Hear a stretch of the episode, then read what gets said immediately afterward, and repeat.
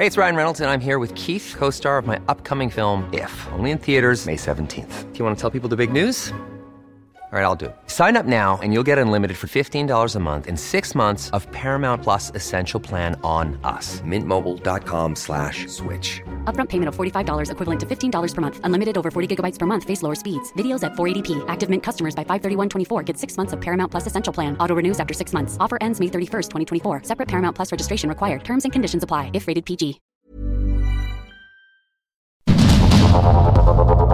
Heraldo Media Group presenta Sergio Sarmiento y Lupita Juárez.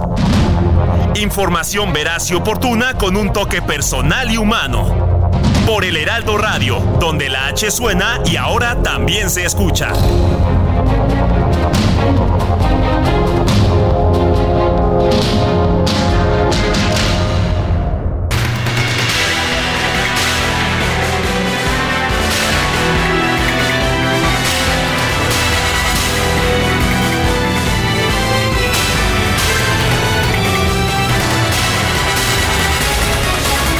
Las 7 de la mañana con un minuto de este viernes 24 de noviembre del 2023. Soy Sergio Sarmiento y le doy a usted la más cordial bienvenida a El Heraldo Radio. Lo invito a que se quede con nosotros porque aquí estará bien informado, sí. También podrá pasar un rato es un rato agradable si la noticia lo permite, porque cuando esto ocurre, cuando la noticia lo hace posible, nos gusta darle a usted el lado amable de la noticia. Y bueno, pues ah, también tenemos con nosotros en esta fría mañana, espero que no haya sufrido demasiado por el frío mi querida Guadalupe Juárez. Eh, bienvenida, como siempre. Hola, ¿cómo estás, Sergio Sarmiento? Muy buenos días. Amigos, ¿cómo les va? Qué gusto saludarlos. Muy buenos días, bienvenidos a la información. Fíjate que no vengo muy, muy bien forrada, mi querido Sergio. Se traigo nota, se un nota. chalequito y traigo también una chamarra y estoy a todo dar a esta hora de la mañana y bueno, disfrutando el día de ayer de estos volcanes del Ista y del, eh, del. Popo que Ay, qué cosa tan hermosa, como dice el DJ Kike, ¿no? O como dices, ay, qué cosa tan preciosa. Bueno, pues sí, mi querido DJ Kike, así estuvieron las cosas el día de ayer. Hoy en el Heraldo se publica una fotografía de estos dos volcanes increíbles. Y bueno, pues eh, vamos a estar dándole información del clima, por supuesto, y de muchas otras cosas, ¿no? Como lo que dijo el presidente el día de ayer con esto del plan de reconstrucción de Acapulco, que te acuerdas que el presidente, pues todo se le hace fácil, ¿no? Sí, claro, sí. que sí. dijo, bueno, cuando llegó al gobierno dijo, pues gobernar no tiene ciencia. Así es, y el día de ayer dijo, pues que construir casas no tiene mayor problema, ¿no? Que la puedes construir tú, cualquiera, que aquí en México Claro. así estamos acostumbrados para la reconstrucción allá de Acapulco. claro, Y al fin que pues uno construye muy bien y después llegan los huracanes y los Y te temblores. tumban todo, pero bueno, dice el presidente, no, pues tráiganse todos sus cuates, aquí entre todos le echamos montón y que al cabo que sí le sabemos al el tema de la construcción. Bueno, pues todo el mundo, qué curioso, ¿verdad? Cuando él ha tenido problemas médicos que se va con especialistas en lugar de pues irse ahí con el curandero de la esquina o curarse él mismo, pero bueno, cada quien, cada quien toma sus decisiones. Yo la verdad no sé construir, Lupita. Yo tampoco. Sí, en cambio, pues eh, sé hacer programas de radio, sabemos hacer programas de radio y con lo que podamos ganar de los programas de radio en una economía de mercado, pues hemos eh, eh, logrado construir nuestra casita o nuestro Así que departamento. zapatero a tu zapato, ¿no? Así es, pero ¿te parece, Guadalupe, que empecemos ya con un resumen de la información más importante de este viernes? Sí, es viernes. Viernes. Aunque no hemos tenido todavía la confirmación de Itzel González, eh, todos, todos los indicios sugieren que sí es viernes. Viernes 24 de noviembre del 2023. Es Black Friday, a propósito, es el viernes negro. Sí, me decía eh, Roberto Aguilar que, no, hombre, una parte muy importante del PIB de los Estados Unidos es precisamente por el consumo y que el día de hoy en el Black, en el Black Friday, eh, pues eh, más de 130 millones de personas comprando por todos lados allá en los Estados Unidos. Y es que los descuentos ahí sí son fuertes, ¿eh? no como aquí en el Buen Fin. Ahí sí, sí son descuentos fuertísimos. Pero vamos, vamos a, vamos, vamos a un resumen de la información. Un juez federal dictó la detención provisional por 60 días de Néstor Isidro Pérez, el Nini, en el penal del Altiplano, un plazo que también tendrá Estados Unidos para presentar el pedido formal de extradición y el expediente con el cual pretende juzgarlo por cargos de narcotráfico. Bueno, y por otra parte, fíjese usted que el presidente de los Estados Unidos, Joe Biden, felicitó y agradeció a Andrés Manuel López Obrador y a las Fuerzas Armadas de México por la captura eficaz de Néstor Isidro Pérez, alias El Nini.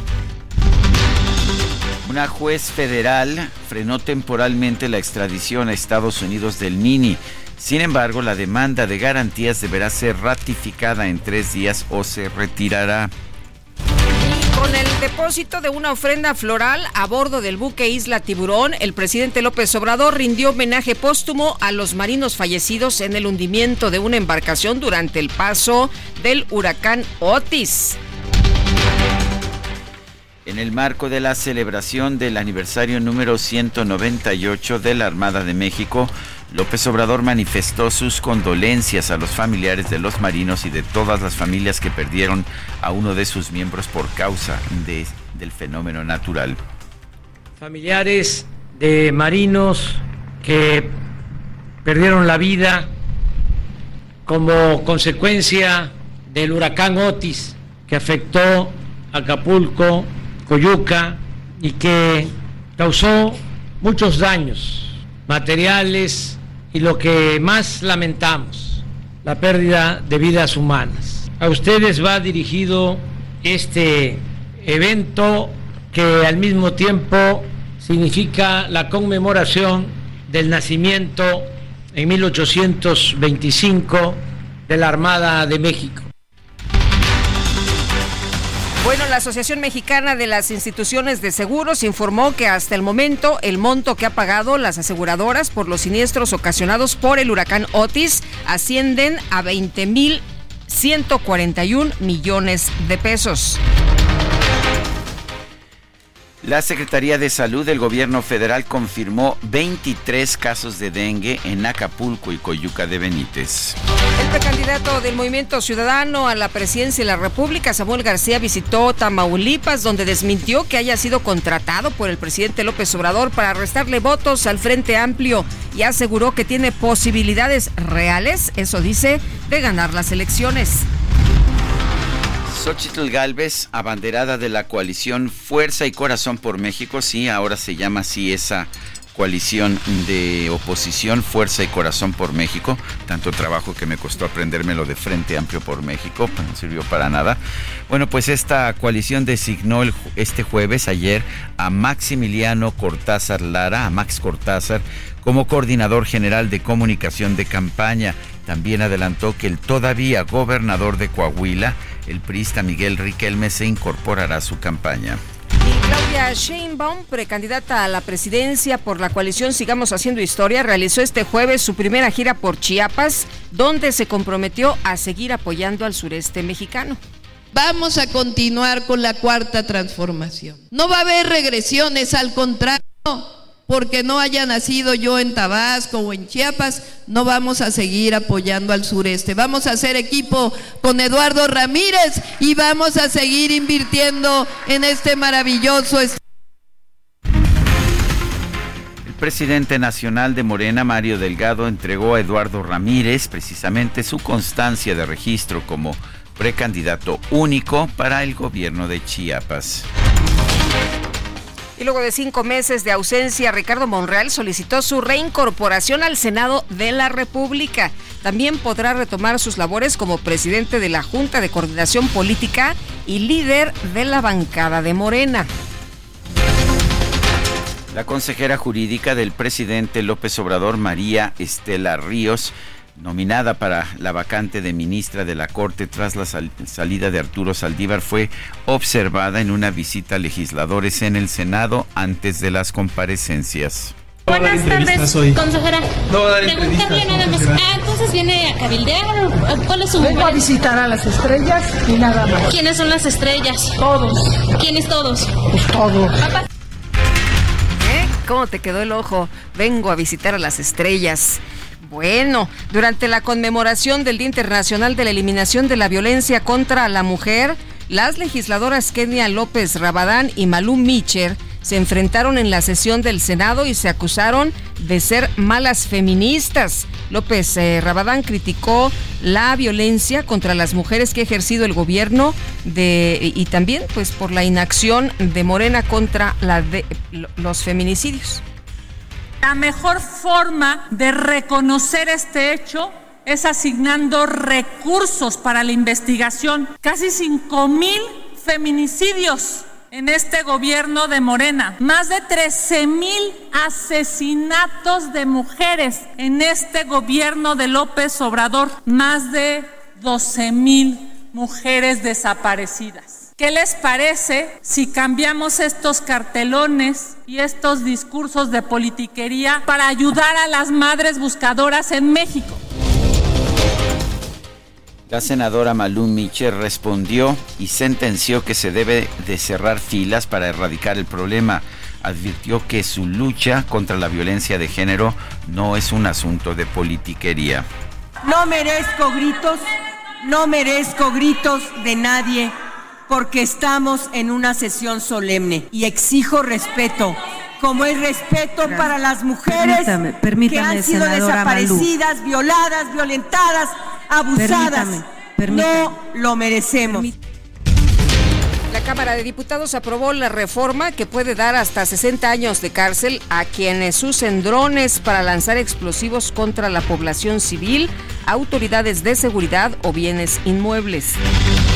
Bueno, y en esta misma iniciativa se estableció también una sanción de cárcel, no tanto, pero sí cárcel para quienes vigilen a los funcionarios públicos usando drones. Esta medida lo que busca es evitar que se evidencie la riqueza de los funcionarios, por ejemplo, mostrando pues lo espléndido de sus habitaciones, de sus casas sus jardines, sus grandes mansiones, sus albercas. Oye, la fiscal general de justicia de la Ciudad de México, Ernestina Godoy, lanzó un mensaje a quienes se oponen a su ratificación para un segundo periodo al frente de ese órgano judicial a partir de enero del 2024. Dijo que la oposición a su ratificación responde a que durante el tiempo que ha estado al frente de la fiscalía se han afectado intereses de grupos criminales y de políticos que se asociaron para cometer delitos. El rector Leonardo Lomelí Vanegas designó a Tomás Humberto Rubio Pérez como nuevo secretario administrativo de la Universidad Nacional Autónoma de México. Sustituye a Luis Agustín Álvarez y Casa Longoria, quien, vale la pena señalar, era uno de los otros candidatos a la rectoría. Y este jueves un grupo de individuos encapuchados ingresó a las instalaciones de la Facultad de Contaduría y Administración de la Universidad Nacional Autónoma de México, causando disturbios. Iban ahí armados con palos y tubos. Agredieron a estudiantes y profesores. Cuatro, por cierto, fueron detenidos, remitidos a la Fiscalía de Coyoacán. La Fiscalía General de Guerrero informó que este jueves informó este jueves que comenzó una investigación y búsqueda de cinco personas reportadas como desaparecidas. Tres son periodistas. Según las autoridades, el pasado 19 de noviembre, Marco Antonio Toledo Jaimes, director del semanario Espectador de Tasco, Guadalupe de Nova, su esposa, y Alberto, su hijo, fueron vistos por última vez. Autoridades del Estado de México detuvieron a uno de los agresores de Cristian de Vanleli Carranza, estudiante de la Escuela de Mecánica Automotriz de Texcoco, donde fue quemado por sus compañeros tras haberle rociado gasolina el 18 de noviembre. Según los primeros reportes, Oscar N. habría prendido fuego como bullying a Cristian por no contar con una moto. La Comisión Estatal de Parques Naturales y de la Fauna suspendió el acceso al Nevado de Toluca debido a las condiciones climáticas generadas por el Frente Frío número 11. Las Secretarías de Cultura, Relaciones Exteriores y el Instituto Nacional de Antropología e Historia informaron que Alemania restituyó 75 piezas arqueológicas que forman parte del patrimonio histórico de México, en su mayoría ligadas a la cultura huasteca y de entre 500 y 2000 años de antigüedad. La tregua entre Israel y Hamas en la franja de Gaza entró en vigor este viernes por la mañana. Se espera que en las próximas horas se dé la liberación de 13 mujeres y niños retenidos secuestrados en Gaza. Daniel Novoa asumió este jueves la presidencia de Ecuador, convirtiéndose en mandatario, pues en el mandatario más joven en la historia del país. Tiene 35 años. El piloto regio Patricio Howard fue confirmado como piloto de reserva de la escudería McLaren para la temporada 2024. Seguirá compitiendo, sin embargo, en la IndyCar a través del equipo Arrow McLaren. Y por cierto, Patricio Howard finalizó en la decimoquinta posición a bordo del monoplaza de Lando Norris, a quien reemplazó para esta práctica eh, uno en el circuito de Jazz Marina. Sí, la primera de las prácticas. Recuerde usted que hay usualmente tres prácticas antes de un premio de Fórmula 1. En la primera práctica es cuando suelen entrar los pilotos de reserva, los pilotos que están siendo preparados para el futuro. En la primera práctica de hoy no estaba programado Checo Pérez ni ni, Max ah, Verstappen. Verstappen, el piloto, los pilotos de Red Bull para darle oportunidad de practicar a pilotos novatos. El Atlético de San Luis se impuso por 3 a 2 sobre el León en el primer partido del play-in y consiguió así su boleto a la liguilla del torneo Apertura 2023 de la Liga MX, donde se enfrentará a Rayados de Monterrey en los cuartos de final.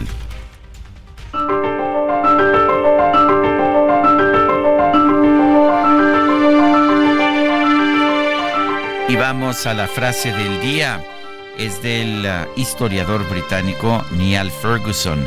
Los populistas siempre terminan dañando más a los pobres que votan por ellos.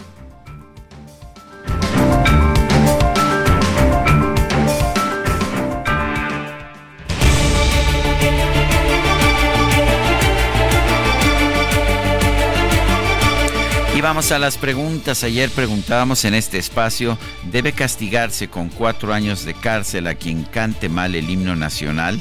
Como propone una diputada de Morena. Sí, respondió 8.5%, no 89.5%, quién sabe 2.1%. Recibimos en total 9.517 participaciones. La que sigue, por favor. Claro que sí, mi querido y maltrecho eh, DJ Kike, quién sabe qué le hicieron, pero llega con cubrebocas y este con, con los ojos fiebrosos anda y muy bueno, malito. anda malito, pero bueno, aquí trabajando, eso me da mucho gusto, fuerte abrazo a nuestro muy distinguido Don Enrique, mejor conocido como el Cacharpo Mayor, el DJ Kike.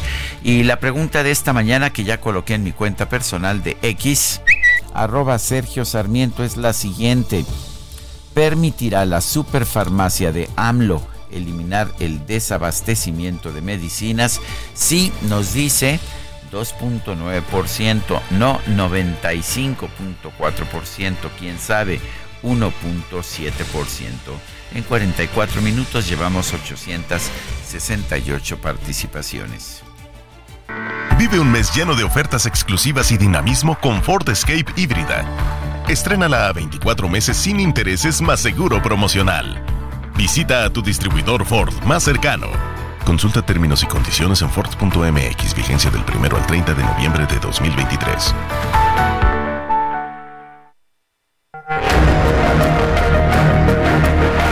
Las destacadas de El Heraldo de México.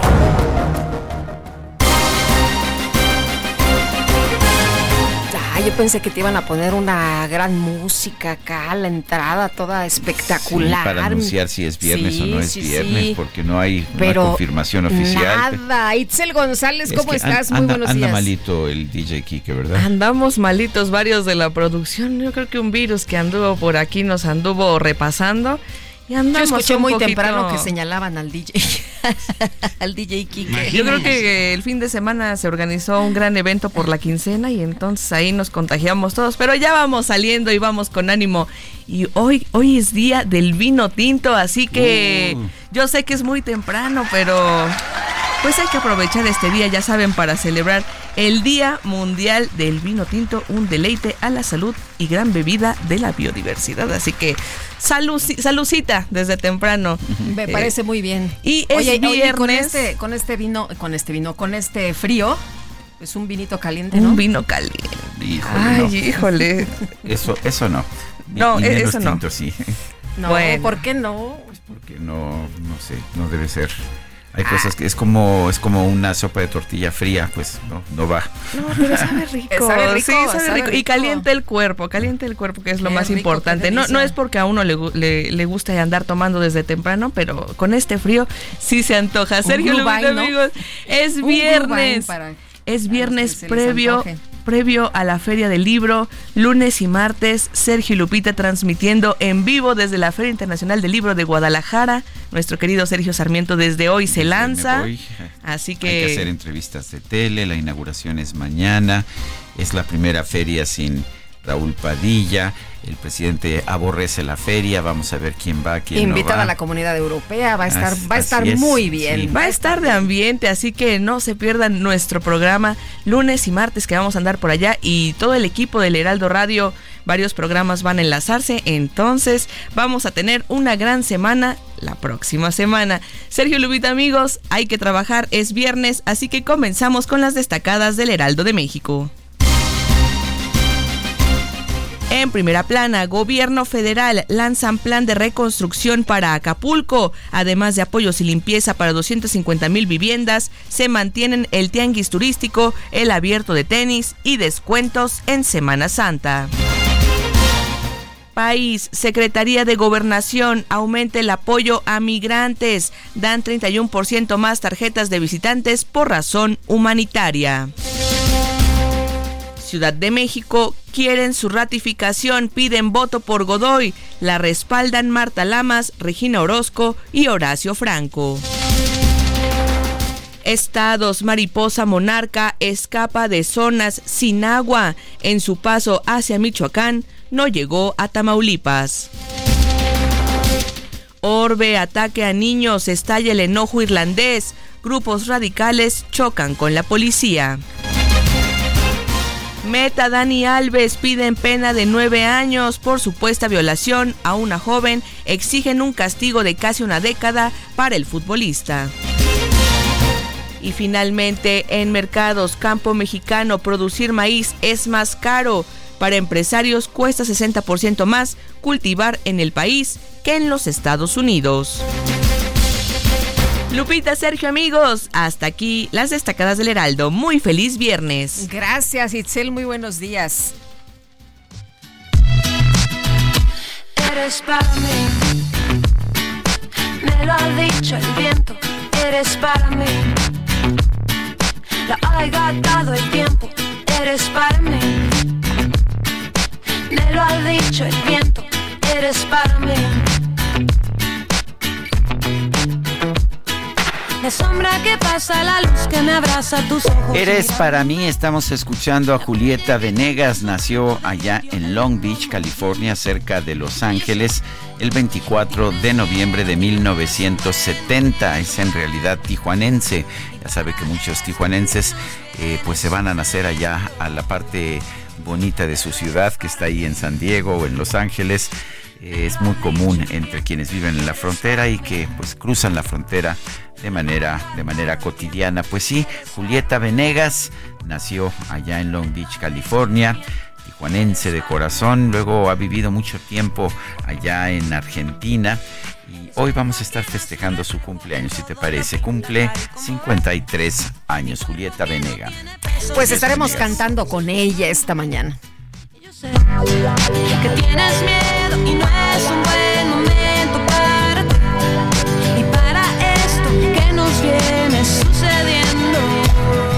Bueno, pues eres para mí, son las 7 de la mañana con 23 minutos. CAT promedio de 19.7% sin IVA, vigencia del primero al 30 de noviembre de 2023. Experimenta el lujo y la aventura con Jeep Grand Cherokee. En este buen mes estrena con bono de 70 mil pesos o 24 meses sin intereses y sin comisión por apertura. Jeep Grand Cherokee, civilizado y salvaje. Jeep, solo hay uno. Y vamos con información de Israel Lorenzana en circuito interior. ¿Qué pasa, Israel? Muy buenos días. Lupita, muchísimas gracias. Sergio, un gusto saludarles esta mañana. Pues ya tenemos carga vehicular el día de hoy para quien viene de la zona de Boulevard Puerto Aéreo y con dirección hacia la avenida Oceanía.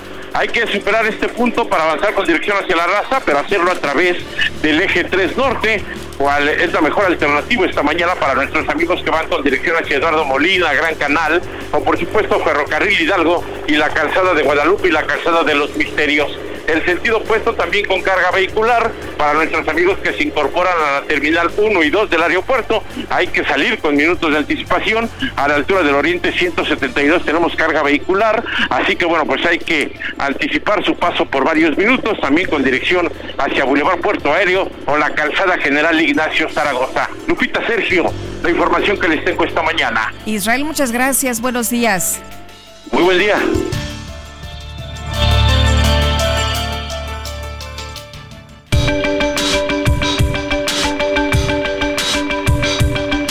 Sergio Sarmiento y Lupita Juárez quieren conocer tu opinión, tus comentarios o simplemente envía un saludo para ser más cálida esta mañana.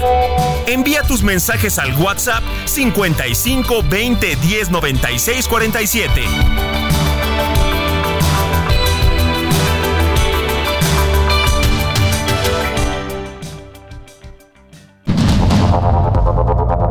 Continuamos con Sergio Sarmiento y Lupita Juárez por el Heraldo Radio.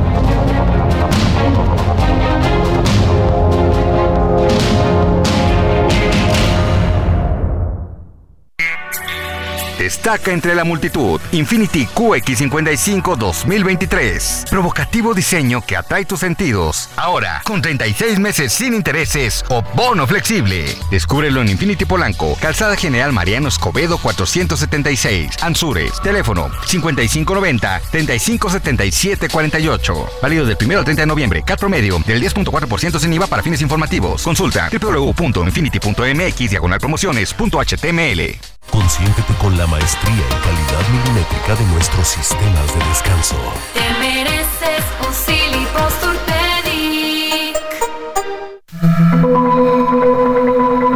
El 24 de noviembre se celebra el Día Mundial de la Evolución, que tiene como finalidad recordar dos acontecimientos importantes para la humanidad. El primero, que en el año 1859 se publicó El origen de las especies de Charles Darwin. Y el segundo, que en el año 1974 se halló el esqueleto de un homínido muy antiguo, un descubrimiento realizado por el arqueólogo Donald Johanson. Charles Darwin fue un científico y naturalista de origen británico quien dedicó su vida al estudio de las especies. En su libro, Darwin afirma que toda forma de vida que existe en el planeta tendría un descendiente con antepasado común. El científico llega a la conclusión después de años de minuciosa observación e investigación y declara que todo se da por una selección natural que va evolucionando con el tiempo hasta convertirse en los organismos que conocemos en la actualidad. Esta evolución es posible gracias a la selección natural, donde una especie es capaz de adaptarse, mientras que otra puede extinguirse. Con el paso de los años, esta teoría se ha expandido y los especialistas en el tema siguen investigando sus distintas variantes en el campo de la biología.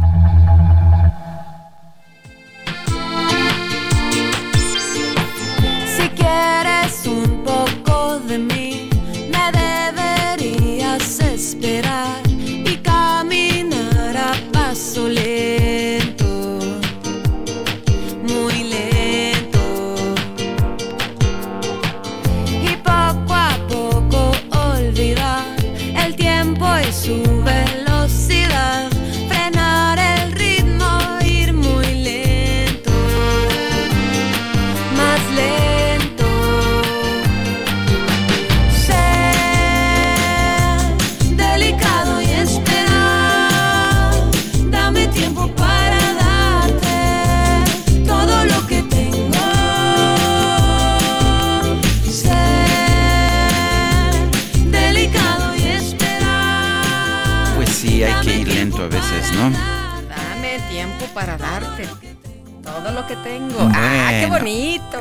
Híjole, bueno, se llama Lento, es la tijuanense de Julieta Venegas. La verdad es que me gusta mucho.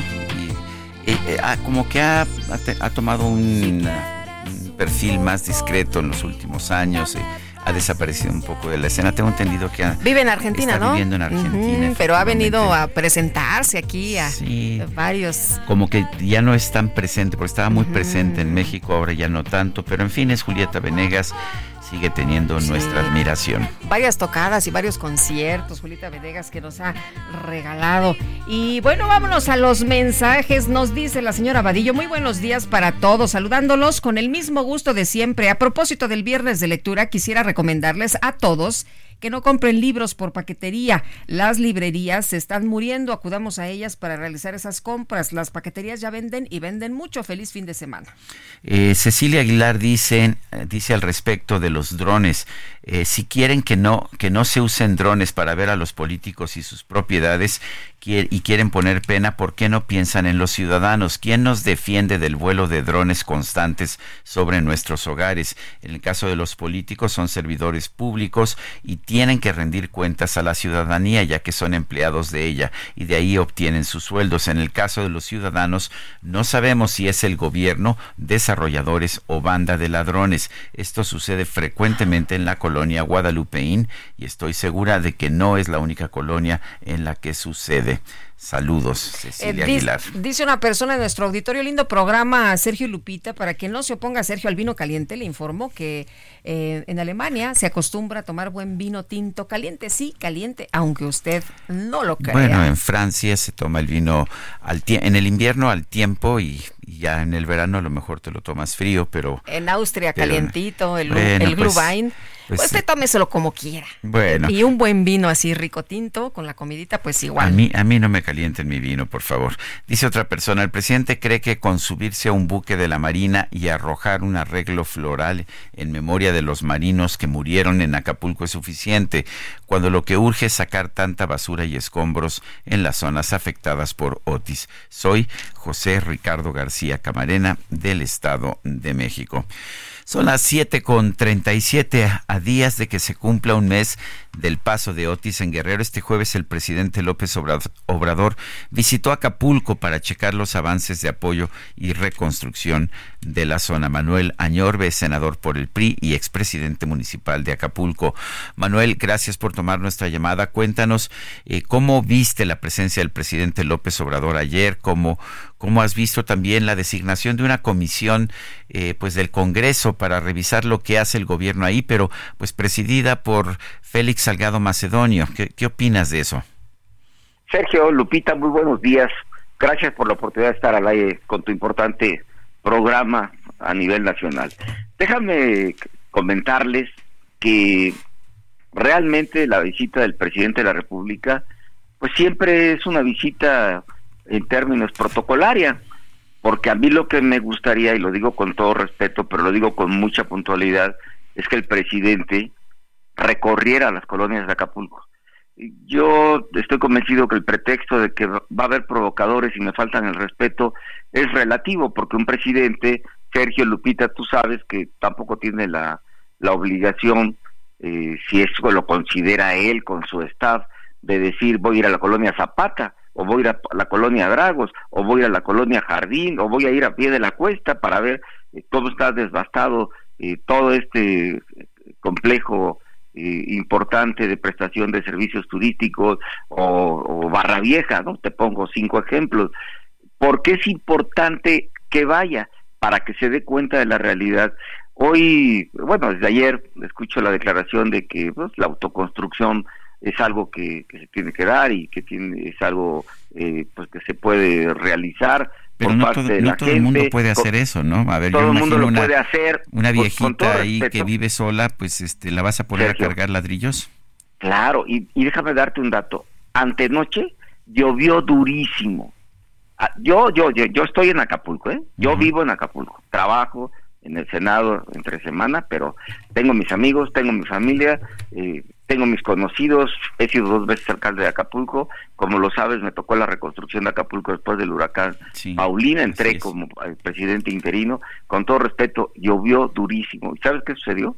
Efectivamente, Sergio, como lo estás diciendo, la gente no tiene techo, la gente había logrado secar pues un colchón que tú sabes que mojado, Lupita, huele mal. Bueno, efectivamente, te quiero decir que llovió, la gente salió eh, corriendo a ver dónde se podía eh, pues pasar eh, es- Sí, esa refugiar. tormenta, pues, porque así es la época refugiar eh, de todavía de, de la temporada de lluvias en, en Guerrero, no solamente en Acapulco, y se, los, se les volvió a mojar. yo te quiero decir que esa reunión, pues no la, no la, obviamente tampoco quiero decir que no se hagan en Acapulco, pero qué pena que esa reunión se haga en la base naval, que no salgan los secretarios, que no se den cuenta de lo que está pasando. Déjame comentarte eh, todo lo que lo que yo por conocimiento de causa te tengo que decir a ti, a tu auditorio, Lupita y a Sergio. A ver, el tema de la manifestación del Hotel El Cano es la desesperación de la pequeña o mediana hotelería, el Hotel El Cano, un hotel ícono, donde no tienen recursos en este momento, no los van a tener para reconstruirse y empiezan a despedir a los trabajadores. Deja volver a, darte un dato importante, para que no piense tu auditorio que solo estoy tratando de descalificar la visita del presidente. No, no la estoy descalificando, soy crítico. Déjame decirte, Acapulco genera 400 mil empleos. De esos 400 mil empleos, cada 10 empleos, 8 empleos son de la informalidad, o sea, dos son formales.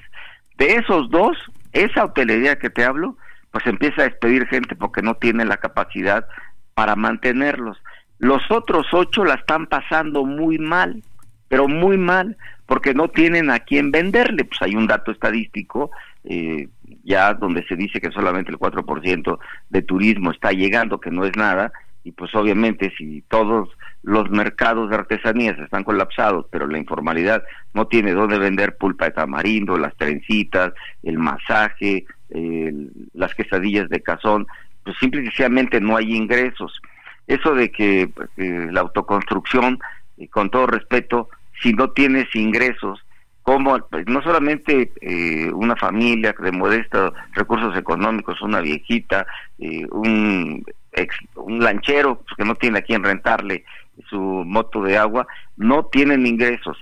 Otro dato estadístico que te voy a dar, son eh, 19.556, 57 cuartos registrados legalmente.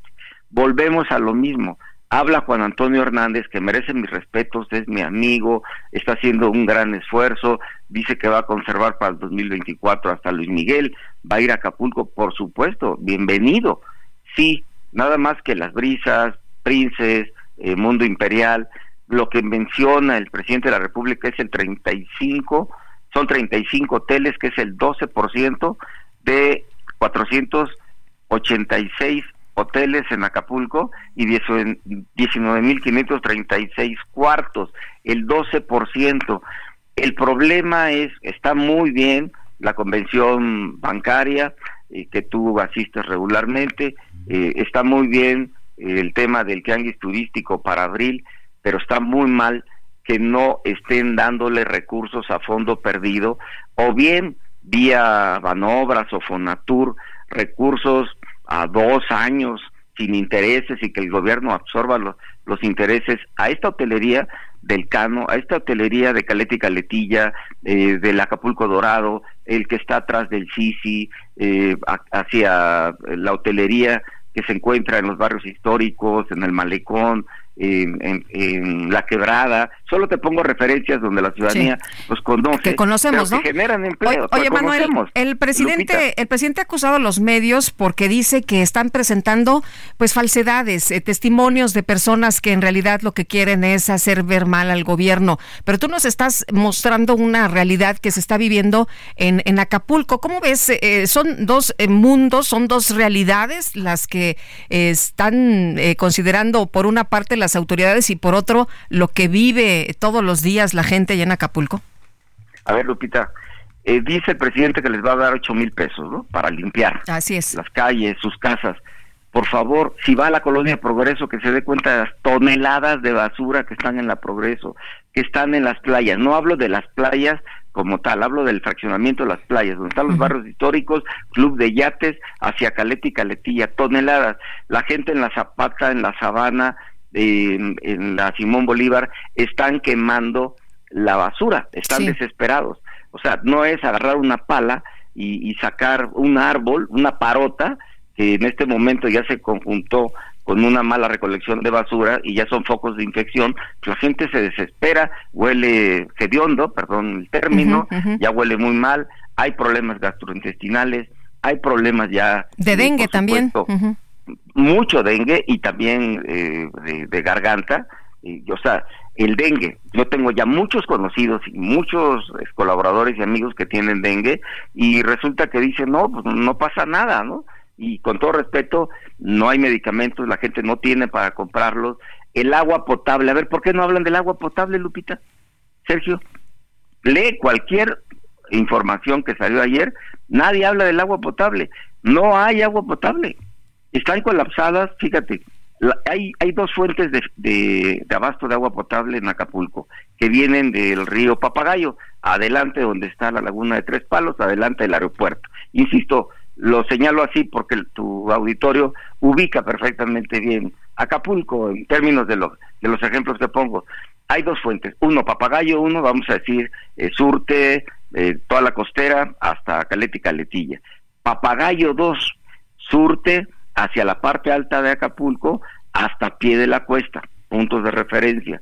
Bueno, está eh, con eh, mala captación Papagayo 2, las, las tanques de almacenamiento, lo tengo que decir, es un diagnóstico de Capama, el organismo operador de agua potable de Acapulco. Los, los tanques de almacenamiento están colapsados, el agua potable no está llegando. La gente, yo estoy, tengo comedores comunitarios, con un gran esfuerzo familiar, mi esposa, mis hijos, mis amigos y gentes que, que nos están apoyando para dar una comida, muy buena comida hasta donde podemos, diario. La gente sí te pide obviamente la comida, les damos agua, pero ya te está pidiendo agua. Y entonces, ¿qué sucede? Si el agua viene cruda, si las plantas potabilizadoras de agua potable están colapsadas, porque también te quiero decir que, que hubo rapiña, en, estas plantas potabilizadoras, se llevaron bombas, mm. se llevaron eh, todo lo que se pudo de las oficinas, también todo de Capama.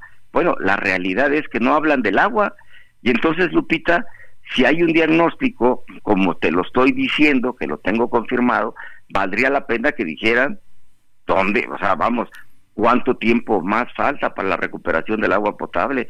O sea, la gente está desesperada, las pipas no alcanzan, el dato oficial tampoco se dice, pero yo te lo voy a decir, dicen que están entregando, no sé, 30 mil despensas diarias, con todo respeto hay 800 mil damnificados. Y si no tienen ingresos, si no tienen trabajo, esto ya está haciendo crisis, y está haciendo crisis porque no están volteando a ver, no, solo dicen, vamos a ayudar a la mediana y pequeña hotelería, pero no dicen ni cuándo, ni dicen la rapidez con que en este momento lo están demandando. Eh, hablan de la hotelería, de los grandes eh, cadenas hoteleras, claro que está muy bien, no, estoy descalificando eso, pero no es suficiente. Y aparte te voy a dar otro dato. Eh, allá se le llama segundo hogar, Lupita y Sergio, al, a 400 mil segundos hogares, aquel pues citadino, para poner un ejemplo específico, que tiene un departamento, que lo, lo renta en Airbnb, en fin, 400 mil.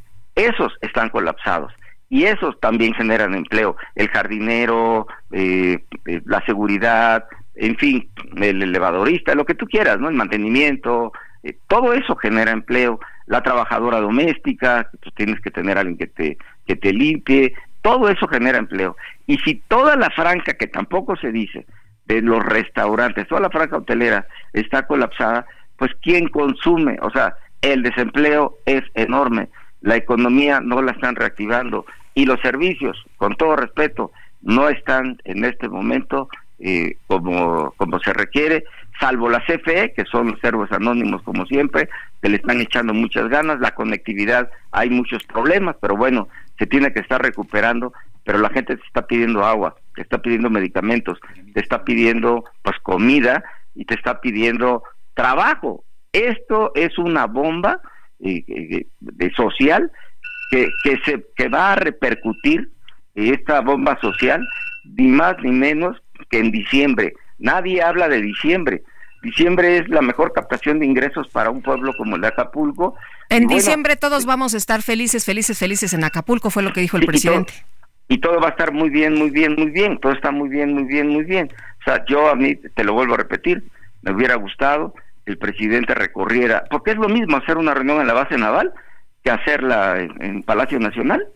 Si no sales, si no escuchas, si no ves, la realidad de lo que te está diciendo la gente es de veras eh, un despropósito que solamente se anuncien temas de gabinete y que con agua no esté diciendo cuál es la realidad del agua potable, las plantas tratadoras de aguas residuales, las plantas eh, obviamente potabilizadoras del río Papagayo para Acapulco. es de triste no escuchar al secretario de salud, que por cierto su secretaría está en la costera cerca del mercado central, en la costera y vía rápida, no verlo, nada más decir, no, sí, están este, fumigando, hay medicamentos, ¿dónde están? Yo los invito a que vayan a las colonias. A ver, nosotros, yo estoy llevando eh, pues despensa, estoy llevando agua, te estoy poniendo mi ejemplo, porque yo invito a quien quiera de mis críticos, a quien quiera que me acompañe, que vayan, que caminen, que escuchen a la gente y la desesperación de la gente, eh, Lupita, las enfermedades del dengue, como tú lo señalaste. Muy bien. Es el diagnóstico, eh, no, no, no soy alarmista. Yo puedo debatir, puedo argumentar, porque yo soy de Acapulco, porque estoy viviendo en Acapulco y porque lo que te estoy diciendo se pudo haber concretado en un muy buen recorrido, como lo hizo Cedillo, perdón las comparaciones, así están, como lo hizo Peña con Nigris y Manuel o Cedillo con, el huracán Paulina, y entonces el presidente tendría una realidad, no lo que le están diciendo sobre el escritorio, claro, la tragedia de los desaparecidos, tantas historias que te platican de, desaparecidos, en fin, de gente que, que, falleció, pero al final de cuentas eh, el gobierno tiene que ser más objetivo, tiene que meterle más velocidad, tiene que generar el empleo y no que cierren ya hoteles como el Hyatt, que recuerdo, está de la base naval, ya no es Hyatt, lo que es Dreams, donde dice que va a abrir hasta el 2026 y si tú empiezas a ver esa pequeña, mediana hotelería, hospederías, etcétera, están colapsados.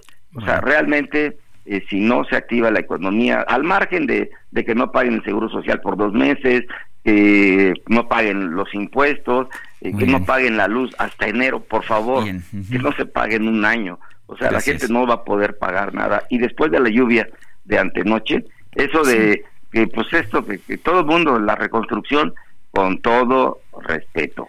Muy Acapulco lo está pasando muy mal y se requiere un diagnóstico urgente y la reactivación de la economía, Lupita. Gracias, Manuel Añorbe, expresidente municipal de Acapulco, senador por el PRI, son las 7.53. Aprovecha un mes lleno de ofertas exclusivas y experiencias únicas con Ford Territory. Estrénala a 24 meses con tasa de 9.99% y seguro sin costo. Visita a tu distribuidor Ford más cercano. Consulta términos y condiciones en Ford.mx, vigencia del 1 al 30 de noviembre de 2023. Los periodistas Marco Antonio Toledo Jaimes, director del semanario Espectador de Taxco, así como Silvia Naiza Arce Avilés y Alberto Sánchez Juárez del medio digital Red 7, fueron privados de su libertad por sujetos armados en distintos hechos en Taxco, allá en Guerrero. Eh, es la información que se tiene hasta este momento. Son las 7 de la mañana con 54 minutos. Estamos escuchando al senador Manuel Añorbe. Vale la pena señalar que se estableció una comisión especial para vigilar la reconstrucción de Acapulco en el Senado de la República. ¿Y a quién cree usted que se le encargó esta comisión para vigilar la reconstrucción de Acapulco? Al senador Félix Salgado Macedonio padre de la gobernadora de Guerrero, Evelyn Salgado. Seguramente será absolutamente imparcial. Son las 7 con 54. Nuestro número para que nos mande mensajes de WhatsApp son el es el 55 2010 96 47. Vamos a una pausa y regresamos. Delicado y esperar, dame tiempo para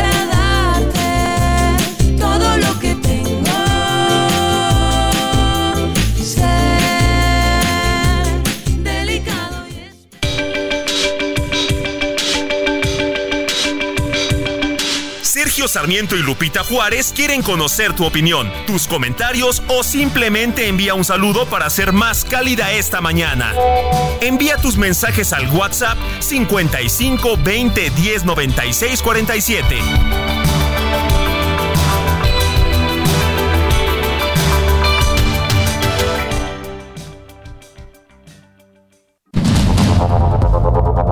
Continuamos con Sergio Sarmiento y Lupita Juárez por el Heraldo Radio.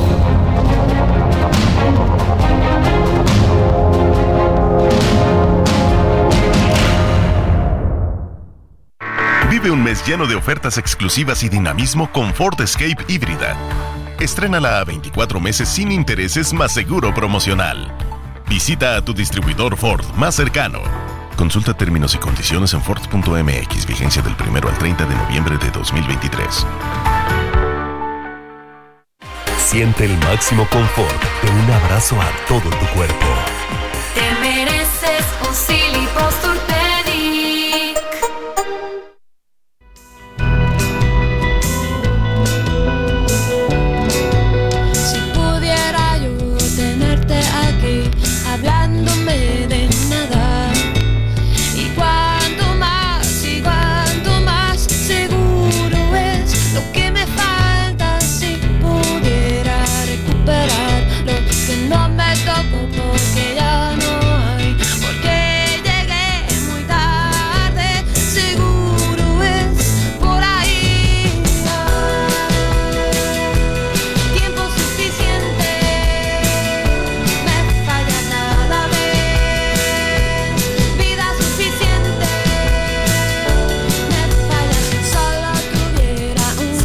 Feliz, seguimos escuchando a Julieta Venegas, hoy cumple años, hoy cumple 53. Eso sería. Vámonos a los mensajes. Sería feliz, es lo que nos está interpretando esta mañana. Y se oye muy bien, ¿no? Se oye muy bien, me gusta. Sí. Y nos dice el arquitecto Mario F. Ortega. Buenos días. Eh, Par sin par, saludándolos con el gusto de siempre. Hace tiempo se realizó en todo el país una modalidad de autoconstrucción. Consistía en que el gobierno podía el material industrial y la mano de obra especializada y los pobladores ponían el material regional y artesanal y su mano de obra con ayuda alimenticia en cosa de cuatro o seis meses tener una casita de unos 45 metros cuadrados. No se dejaba a los pobladores a los cuatro vientos. Felicidades por el programa. Dice otra persona, soy Marco Antonio Barroso, les envío un saludo cordial y además una felicitación por su excelente programa eh, sobre el tema de multar y encarcelar a quienes no se sepan el himno nacional. ¿Por qué hacer eso? ¿Y acaso no multarán al presidente cuando en eventos oficiales tampoco saluda nuestro lábaro patrio? Los demás saludan y él se queda quieto. ¿No es esa una falta de respeto? Espero sí lean mi mensaje, por supuesto que lo leemos con gusto. Y una persona de nuestro auditorio que no pone su nombre escribe, buen día, es excelente lo que hace el señor Añorbe por Acapulco, pero lo que hace se puede tomar como difusión de su imagen para unas próximas elecciones. Todo tiene un fin. 8 de la mañana con 3 minutos, vámonos al clima. Descubre un SUV de lujo que lo tiene todo. Infinity QX50. Ahora, con 36 meses sin intereses o bono flexible. Descúbrelo en Infinity Pedregal, Avenida Insurgente Sur 1355, Jardines del Pedregal. Teléfono 5555-285344. Válido del 1 al 30 de noviembre. CAT promedio del 10.4% sin IVA para fines informativos. Consulta www.infinity.mx diagonal promociones.html. El pronóstico del tiempo con Sergio Sarmiento y Lupita Juárez.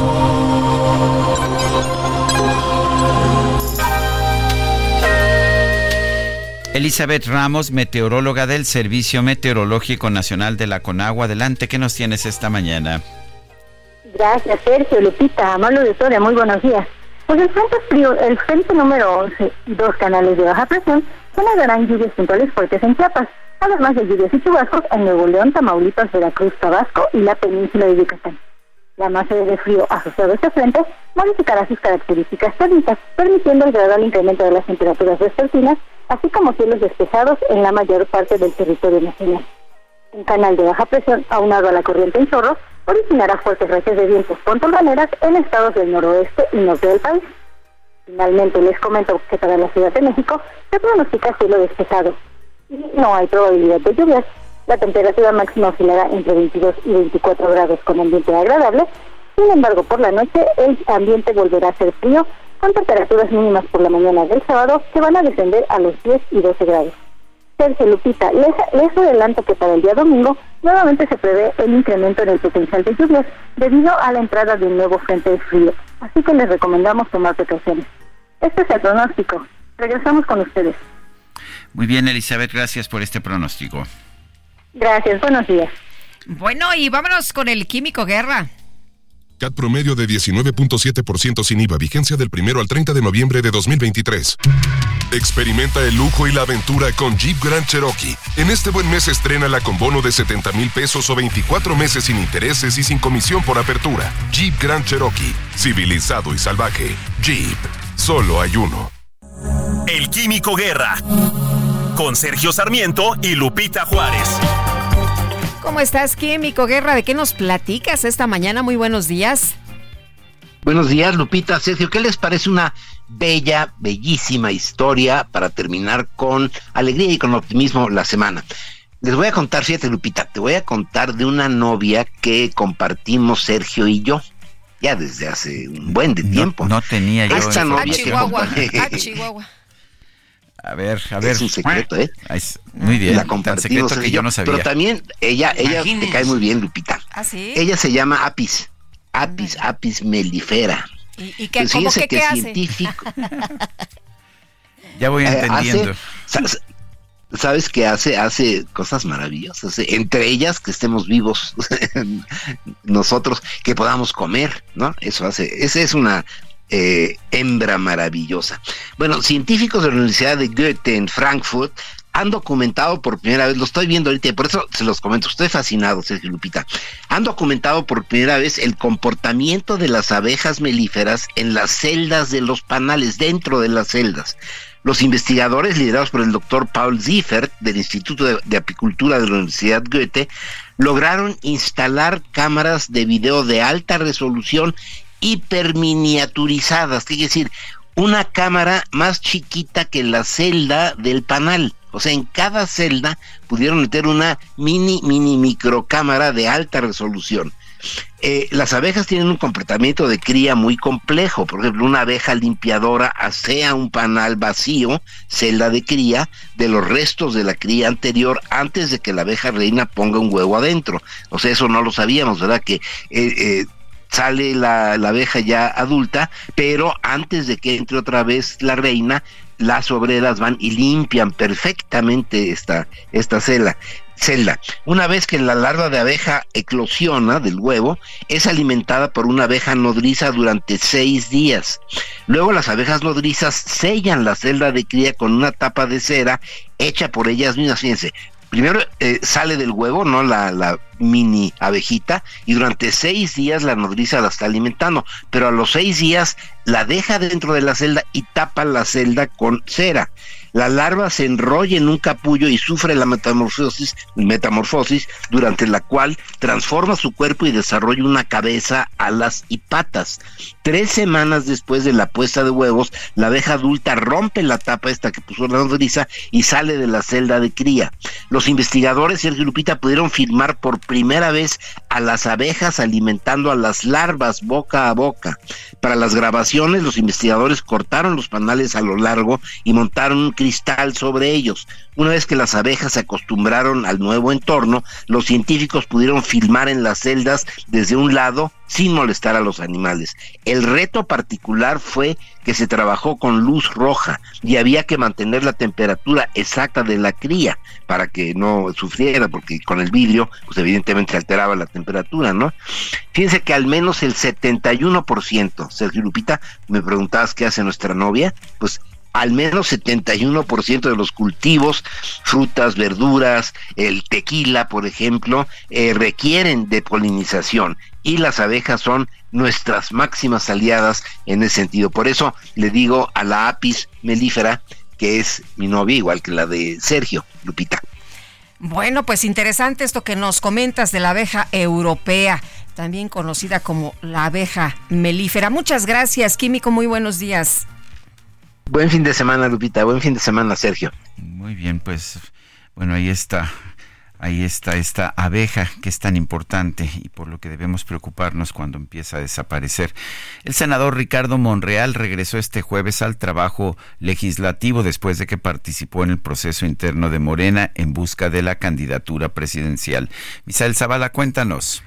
Buenos días, Sergio Lupita. Los saludo, saludo también al auditorio, pues tras concluir su participación en el proceso interno de Morena para la candidatura presidencial, Ricardo Monreal Ávila regresó ayer al Senado de la República para reincorporarse a sus labores legislativas con Morena. Es posible que el Zacatecano retome su lugar como presidente de la Junta de Coordinación Política y también jefe de la bancada morenista. Ayer durante la sesión, la presidenta de la mesa directiva de la Cámara Alta recibió un oficio de Monreal en el cual se confirma su regreso inmediato a su escaño.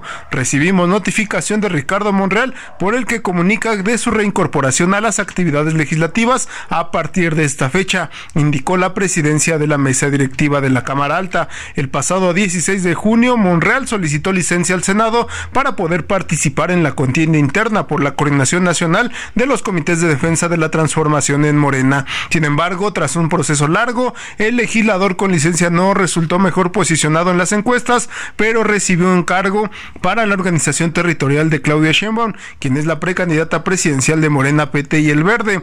Uno de los personajes que tejió el regreso de Monreal al Senado fue el actual líder de Morena en la Cámara Alta, Eduardo Ramírez Aguilar, quien se reunió en varias ocasiones con el Zacatecano para pedirle que retome sus trabajos. Eso debido a que Ramírez dejará la coordinación de la bancada morenista y la presidencia de la Jucopo para participar como precandidato a la gubernatura de Chiapas. Sergio Lupita, hasta aquí la información.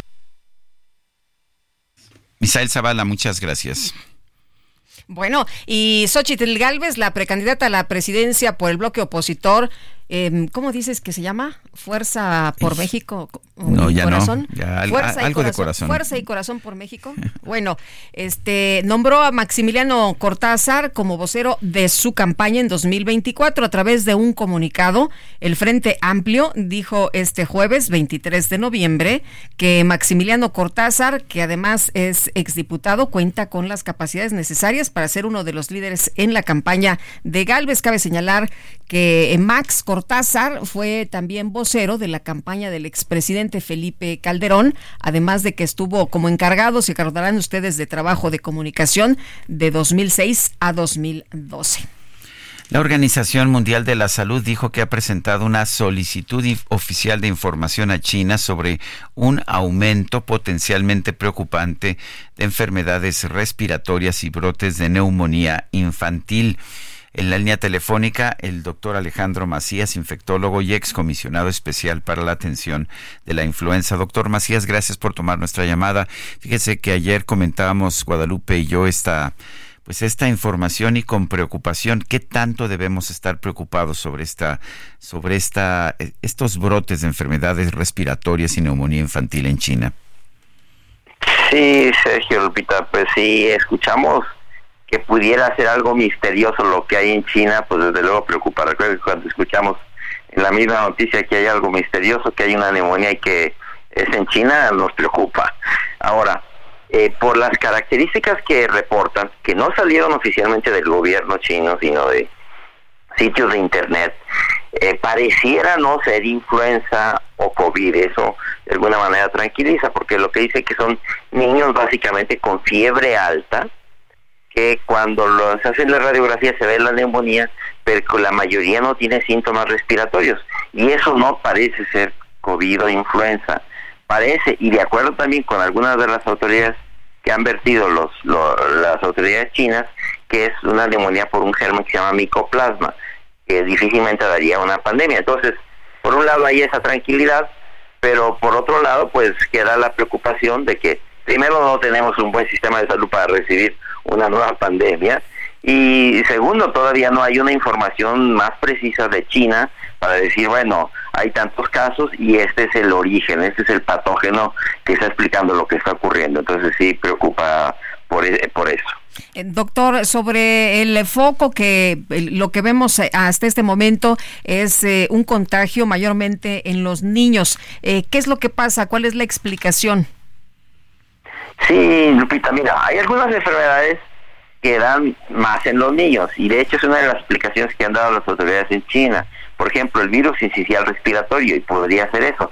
Sin embargo, el virus incisional respiratorio no se comporta así. Algunos tipos de influenza también pueden pegar más, más duro en, los niños, pero tampoco pareciera un virus de influenza.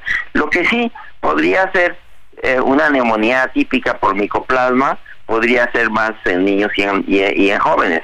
Pero otra vez, mientras no tengamos una mejor definición eh, ya oficialmente de que han encontrado tales y tales gérmenes, porque hay que decir que la información que dan es decir, es una explicación todavía hipotética que dan las autoridades en China. No tenemos más información que es lo que está solicitando la Organización Mundial de la Salud, Lupita. El, ah, ¿Qué espera usted que, esté ocurriendo allá en China? Sa- Sabemos que China tiene que dar más información, pero ¿hay algo que podamos eh, suponer, inferir sobre la base de lo que tenemos? Eh, mira, Sergio, en el hemisferio norte, aquí mismo en México, en este momento, hay mucha actividad del virus incisional respiratorio de los niños. De hecho, aquí en México, en este momento, muchos servicios pediátricos tienen ya muchos pacientes con el virus incisional respiratorio, que es un virus estacional. A mí me parece de entrada que suena a eso, de que hay una, se, se han juntado, digamos, en diversos factores. Primero que la apertura de las medidas restrictivas están dando más casos de COVID, probablemente más actividad del virus incisional respiratorio, la entrada de la influenza y algunos casos de neumonía atípica y que eso se haya combinado para explicar la situación en China. Y sin embargo sigue preocupando, ¿eh? porque todavía no queda claro eh, hasta que eh, ojalá que en las siguientes horas o días la autoridad china ya nos diga se trata de se trata de esto. Bueno, pues yo quiero agradecerle, doctor Alejandro Macías, infectólogo y excomisionado especial para la atención de la influenza, el haber conversado con nosotros. Sí, cuídense, buenos días. Gracias, Gracias, nos cuidaremos, doctor, ¿verdad? días. Pues sí, este, Más con estos fríos. ya, ya con lo que sabemos, pues sí, hay que sí, cuidarnos. yo creo que nos hemos vuelto más conscientes de los problemas que pueden Sí, generarse. Fíjate que muchos compañeros, por ejemplo, que han estado con gripe y, y aquí Están están usando- el cubrebocas. Eso es. me parece extraordinario. Bueno, la Fundación Mexicana para la Salud creó el tablero de indicadores de este sector en México con el objetivo de brindar una guía a los expertos de salud y generar información detallada para el público en general. Y Fernanda García, nos tienes los detalles. Cuéntanos. Sergio Lupita, ¿qué tal? Un saludo a ustedes y a su auditorio. Les cuento que con el objetivo de brindar una guía a los expertos en salud, así como generar información detallada al público en general o interesado sobre este sector, la Fundación Mexicana para la Salud creó el tablero de indicadores del sector salud en México.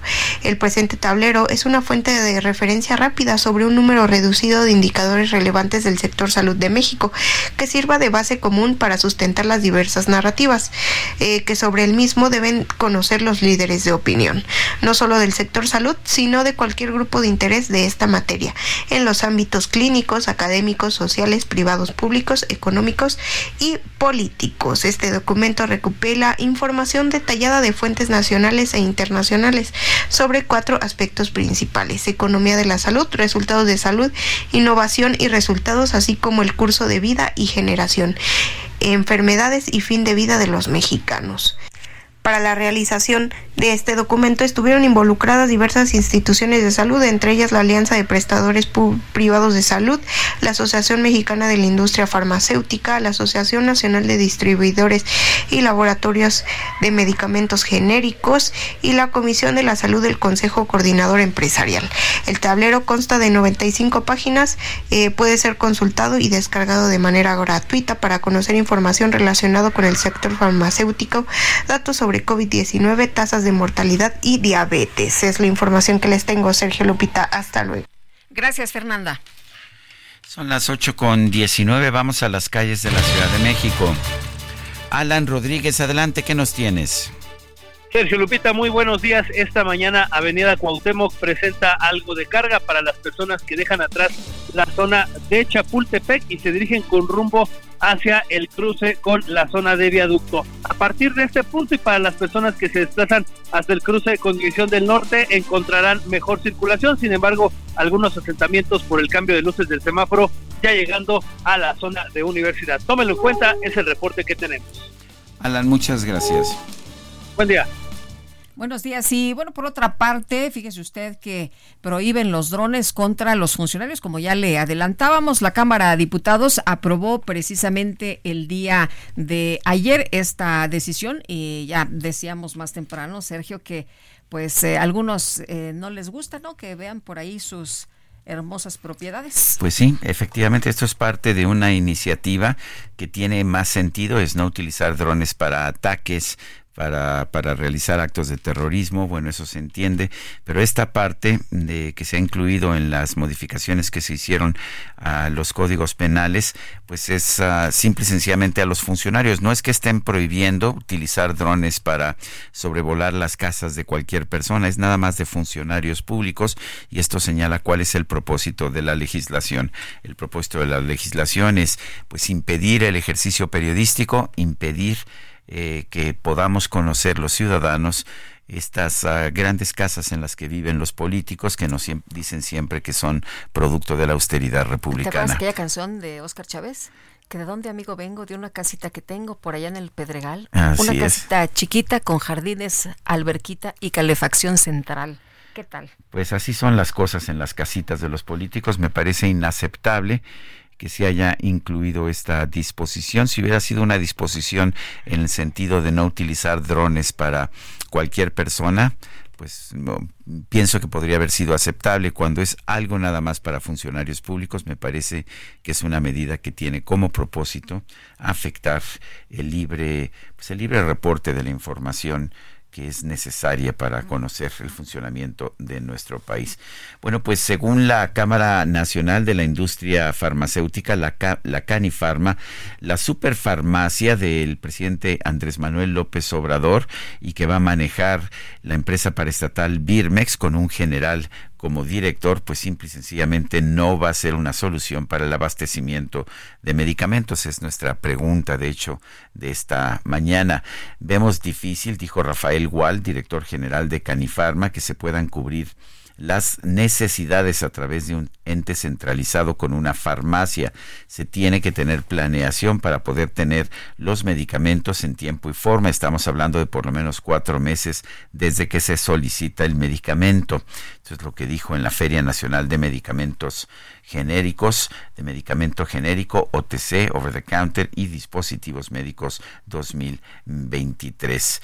Eh, el nombre oficial del proyecto es Centro Federal de Almacenamiento y Distribución de Insumos para la Salud. Dice que dice el presidente de la República que tendrá todas las medicinas del mundo en cantidades razonables y tendrá un costo de 3.440 millones de pesos. Ya los especialistas dicen que pues que es una locura, que es una ocurrencia. Es un gasto que no va a servir para nada, ¿no? Y, y que concentrar que, a ver, centralizar más la distribución de medicamentos no resuelve uh -huh. el problema generado por la centralización e ineficiencia de los organismos centralizados. Qué barbaridad. Oye, pero, pero aparte ya tienen farmacias en todos lados, están distribuidas a lo largo del país. ¿Por qué las tienes que concentrar en un lugar para que en menos de 24 horas se suponga que lleguen a donde tienen que llegar? Que no hay forma de que lleguen pero en bueno, 24 horas. Vámonos bueno. con Israel Lorenzana que nos tiene información. Israel, adelante. Lupita Sergio, muchísimas gracias. Pues ahora nos hemos trasladado hasta la zona de la calle de Luna y Aldama, aquí es la colonia Buenavista de la alcaldía Cuauhtémoc, en donde vecinos están pues manifestándose, están bloqueando la vialidad. Ellos son de la unidad habitacional Eclipse y llevan más de 20 días sin agua. Aunque han tenido ya pues contacto con las autoridades, no les resuelven y tienen que pagar más de 5 mil pesos para que llegue una pipa con agua y pueda abastecer a esta unidad habitacional relativamente nueva, tiene apenas un año que fue entregada a los vecinos y por ello, bueno, pues están manifestándose, bloqueando la que, aunque es local, ya representa afectaciones a través del eje poniente en su tramo guerrero y también, por supuesto, a la altura de la Avenida de los Insurgentes hay que tomar en cuenta alternativas como circuito interior y más adelante la ribera de San Cosme. Pues Sergio Lupita, la información que yo les tengo. Gracias, gracias Israel Lorenzana. Hasta luego. Son las 8 de la mañana con 24 minutos. Vamos a una pausa y regresamos. Que no me toco porque ya no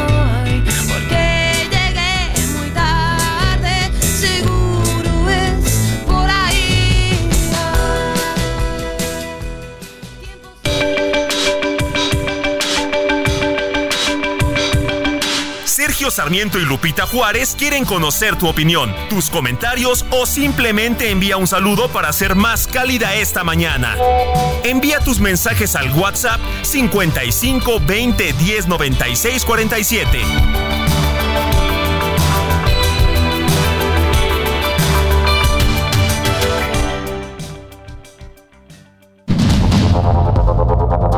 Continuamos con Sergio Sarmiento y Lupita Juárez por el Heraldo Radio.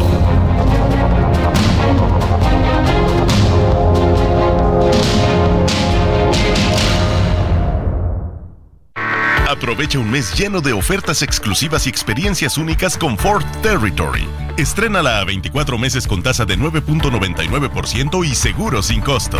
Visita a tu distribuidor Ford más cercano.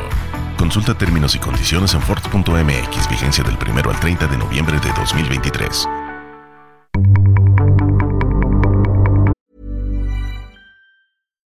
Millions of people have lost weight with personalized plans from Noom, like Evan, who can't stand salads and still lost 50 pounds. Salads, generally, for most people, are the easy button, right? For me, that wasn't an option. I never really was a salad guy. That's just not who I am. But Noom worked for me. Get your personalized plan today at Noom.com. Real Noom user compensated to provide their story. In four weeks, the typical Noom user can expect to lose one to two pounds per week. Individual results may vary. Jaque Mate con Sergio Sarmiento.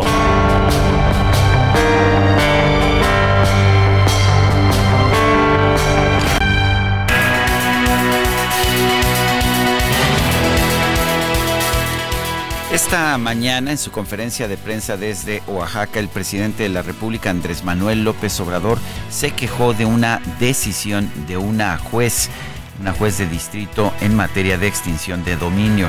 La juez resolvió que es improcedente la demanda por la que la Ley Nacional de Extinción de Dominio eh, se aplicó, se aplicó a una casa de de, de, Lozoya, de Emilio Lozoya, el exdirector general de Pemex, y decidió que esa confiscación, esa extinción de dominio de esa casa era ilegal. El presidente se quejó esta mañana y por supuesto le echó la culpa a la corrupción de los jueces. Dijo, aprovechan cualquier supuesto error técnico o jurídico. Faltó poner la hora precisa, no lo detuvieron a las 10 sino a las 12, no fue el jueves sino el viernes. Faltó una firma o lo que se le encontró no pasaba de cinco armas de alto poder o cosas por el estilo. Pues se equivoca el presidente, no son pues nimiedades como estas las que llevaron a esta decisión, pero el presidente no se preocupa por conocer los casos que él mismo está impulsando. ¿Sabe por qué la juez determinó que no se podía confiscar la casa de Emilio Lozoya que compró en 2012? Porque la ley de extinción de dominio aplicada a este tipo de situaciones, aplicada al enriquecimiento ilícito, se promulgó en 2016. Y lo que nos dice la Constitución y de hecho el derecho en cualquier lugar del mundo es que ninguna ley se puede aplicar de manera retroactiva. Esto es, no puede ser acusado nadie nadie de haber violado una ley que no existía. Pero esto no lo entiende el presidente de la República. Simple y sencillamente, él le echa la culpa a los jueces de corrupción y no se da cuenta que quizás es la ignorancia jurídica de su fiscalía y de su consejería jurídica la que está generando pues que estos casos no, no lleven el resultado que él quiere. Yo soy Sergio Sarmiento y lo invito a reflexionar.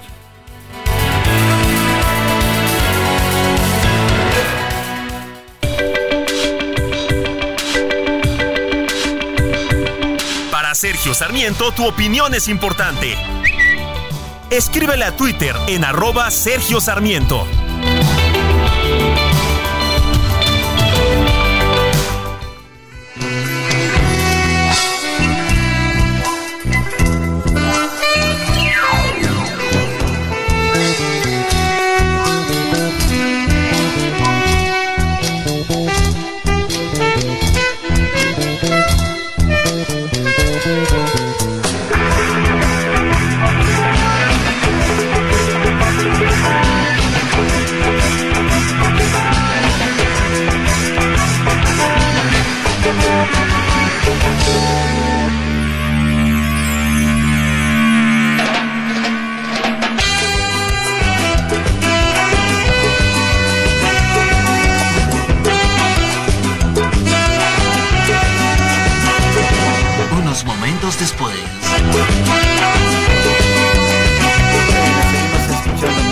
De Julieta Venegas. Esto se llama Pobre de ti, Tijuana no.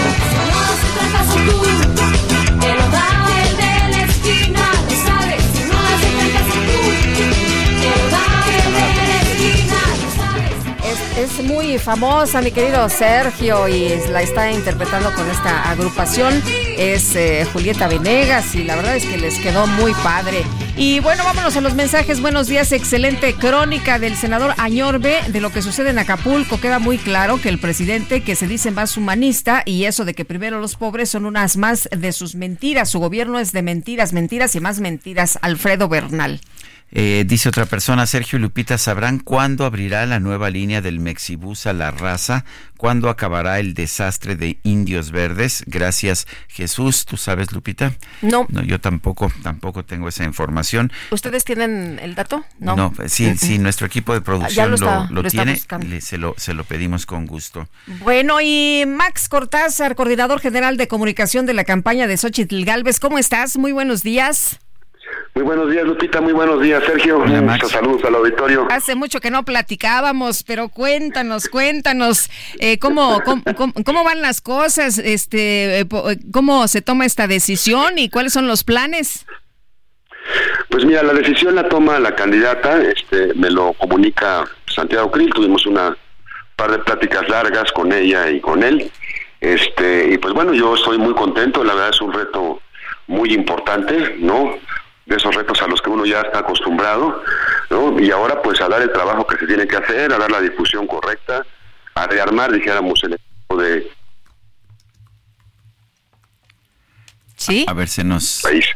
Ah, te perdimos un Te momento, perdimos un este, poquillo. te perdimos la- la- las últimas frases que nos dijiste, sí. Ah, ah, decía que lo, lo más importante pues es lograr que el mensaje llegue a todas las a todos los rincones del país, ¿no? Y pues les comentaba que hay que reforzar el equipo, es, es un trabajo que lleva que lleva pues mucha dedicación y mucho tiempo y requiere de muchas manos, ¿no? Porque no solamente pues tienes que tener un equipo que te apoye, dijéramos, en la parte de medios nacionales, sino como bien saben ustedes, pues ya cada localidad, cada estado, cada municipio tiene su tiene sus tiene sus sus medios, tiene sus problemáticas, tiene sus cosas, entonces pues este fin de semana nos dedicaremos a armar un nuevo equipo, armar una estructura para poder hacer y poder hacer efectivo el mensaje el mensaje de la candidata.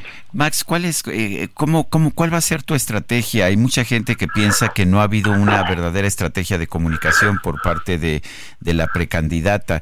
Eh, ¿Qué vas a hacer? ¿Qué vas? Estaba yo incluso comentando con Lupita antes de entrar al aire, estaba escuchando su spot y lo estaba comparando con otros spots y me parece falto de fuerza, falto de mensaje, pero ¿qué vas a hacer tú? ¿Qué tipo de, eh, pues de estrategia mediática y de comunicación vas a aplicar?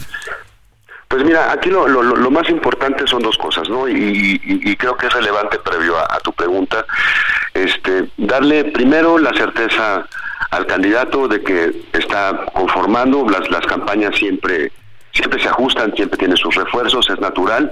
Estamos empezando, dijéramos, prácticamente en el periodo ya oficial de, de, de pre-campaña, ¿no? Entonces, como primer paso es eso, como segundo paso es este reordenar, dijéramos en cierta forma ya el mensaje, tener un mensaje claro. Este, ya han ido trabajando de, de meses atrás en todos los temas de propuesta, en todos los temas que se van a que se van a proponer para el futuro del país, que creo que es que creo que es relevante porque hace este, es, es- es necesario poder darle un giro de 180 grados a lo que hemos vivido estos cinco años en la administración, en la administración actual, donde más que otra cosa se han desperdiciado muchísimas oportunidades y México podría estar mucho mejor. Entonces esos mensajes tienen que llegar muy claros en las necesidades de cada una de las de, las de los ciudadanos del país. No son diferentes las problemáticas en el norte, en el centro, en el sur. Eso ya se, se está trabajando y próximamente la candidata ya irá anunciando cada una de estas propuestas. ¿no? Se tendrá que hacer una campaña, fíjate que yo creo que Xochitl tiene mucha fuerza, mucha fuerza mediática, por eso es muy importante que la candidata esté concentrada en, en, dijéramos, en, en el trabajo que ella le corresponde, que es ser candidato, ser ella, es una persona muy capaz, muy natural, eso no se debe de perder. Este, yo creo que eso eso se puede explotar este este mucho mucho mucho mucho mucho mejor y yo creo que eso vamos a trabajar y lo vamos a hacer y sobre todo armando toda una estructura que tenga esa difusión, se requieren replicadores, no de la mano de la mano de los partidos. En lo personal tengo una buena relación con los con los tres dirigentes, se requieren, se requiere su estructura, este, entrarán ya en campaña, también hubo un momento en los partidos pues donde estaban este, trabajando ellos en toda la parte de, de distribución, dijéramos, de candidaturas, de distritos, creo que esta parte ya quedó ya quedó bien saldada, entonces yo creo que eh, estamos justo en el momento en que todo el mundo se tiene que concentrar ya en las campañas, desde lo municipal hasta lo presidencial, y ir de la mano todos con el mismo mensaje, ¿no? Y que el mensaje es muy claro, y creo que es a la vista de todos de que México requiere un cambio.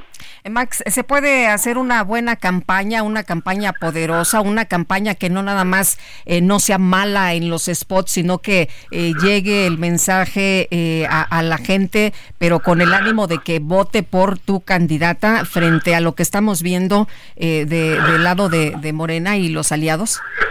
Sí, sí se puede, por supuesto que se puede. Este, yo, yo he vivido campañas que de inicio han empezado muy complicadas, con los números, con los números adversos, le hemos logrado dar la vuelta, se han ganado esas campañas, campañas a veces hasta con una diferencia mayor a lo que hoy, a lo que hoy presentan algunas encuestas, ¿no? Y por supuesto que se puede, y es una cuestión de disciplina, de trabajo, de tener grandes ideas, hay un buen equipo, hay buenos creativos, y sobre todo hay una muy buena candidata que es a la que hay que sacarle lo mejor de ella y que ella esté presente en cada rincón del país.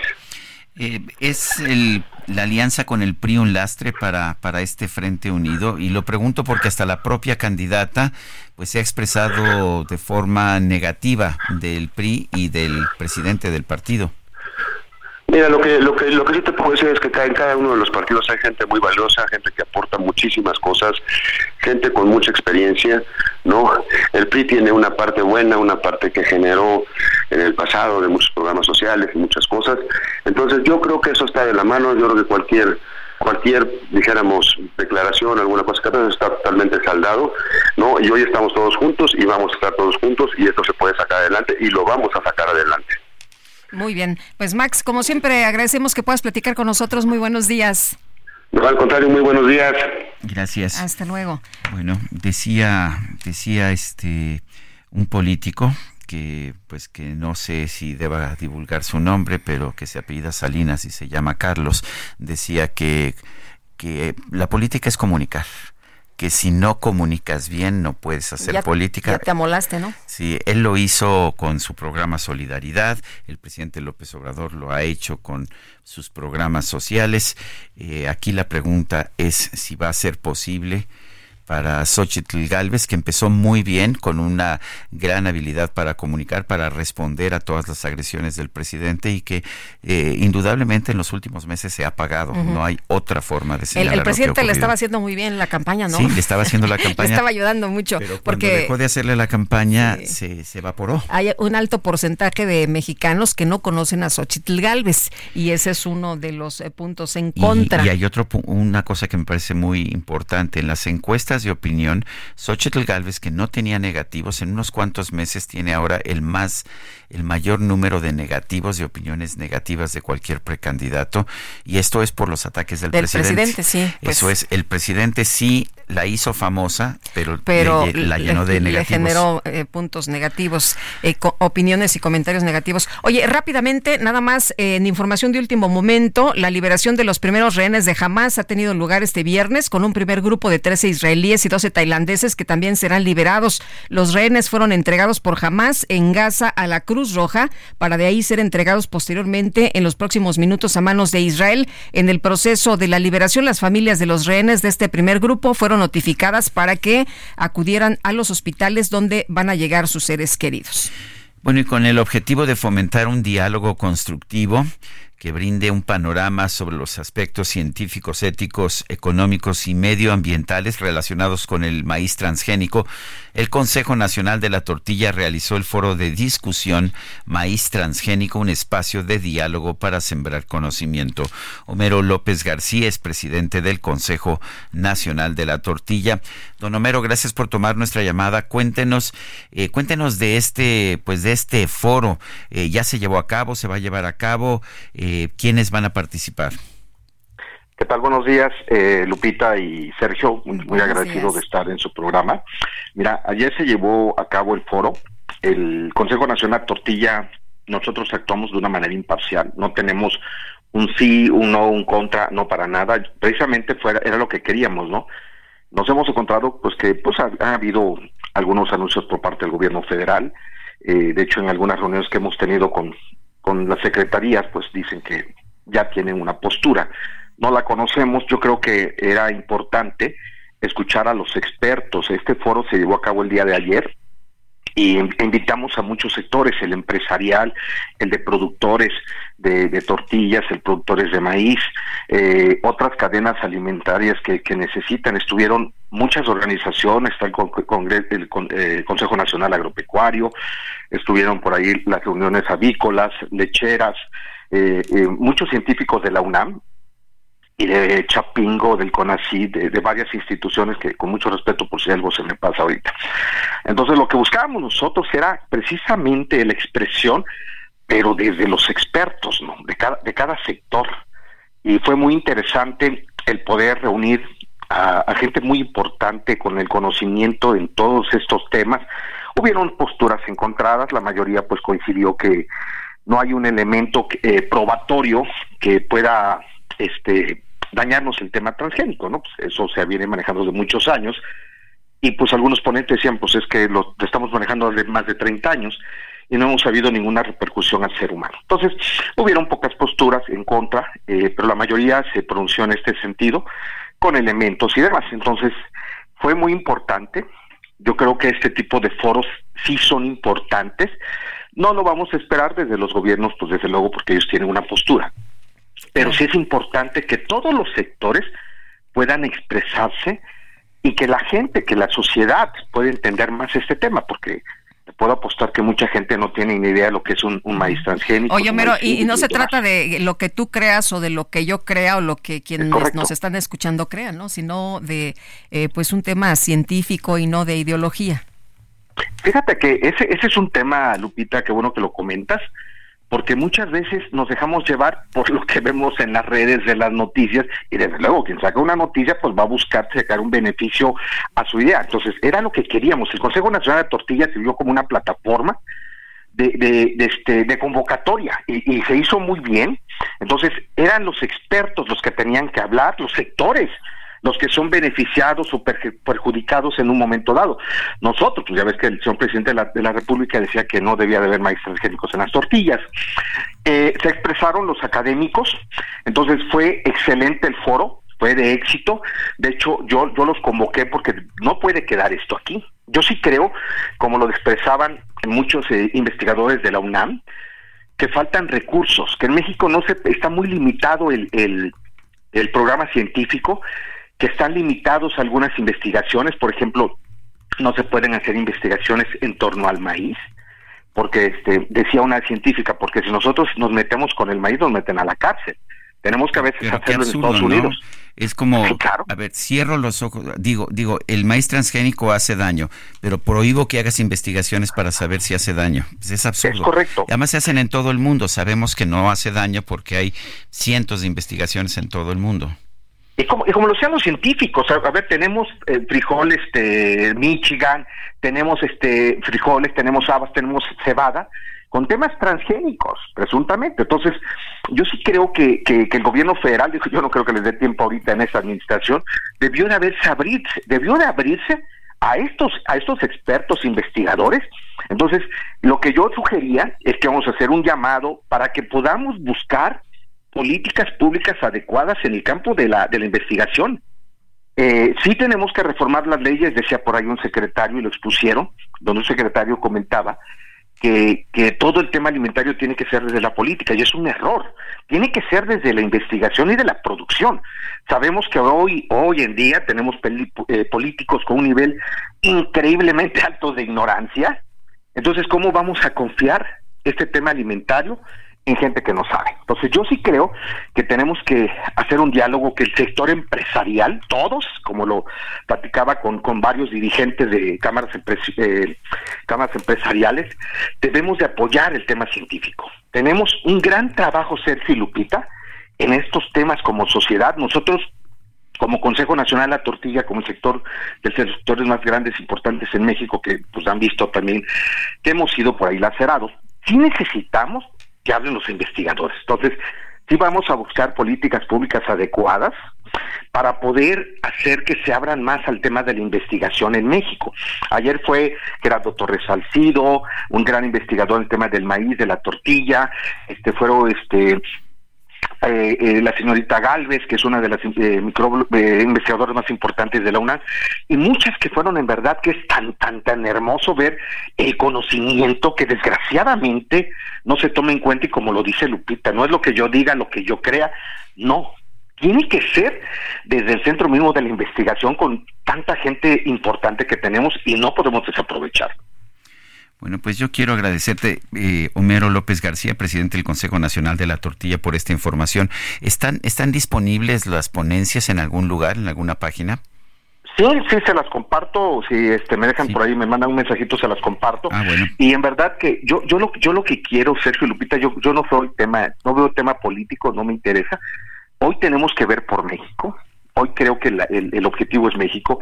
De hecho, voy a convocar a muchas personas, este, gente de líderes de opinión que puedan darnos también, este, guiarnos, guiarnos su punto de vista. Es importante que hoy involucremos a muchos sectores para el trabajo de México. No es un tema político, desde luego que no, porque sí también si hablamos de lo político se tiene que cambiar las leyes de la política porque todo es lo mismo, cualquier partido que llega hace todo lo que quiera hacer, entonces sí se tienen que cambiar las cosas, sí tiene que haber una mentalidad abierta para apoyar al, tema de investigación en México, porque estamos desaprovechando a mucha gente que en verdad luego nos vamos a arrepentir.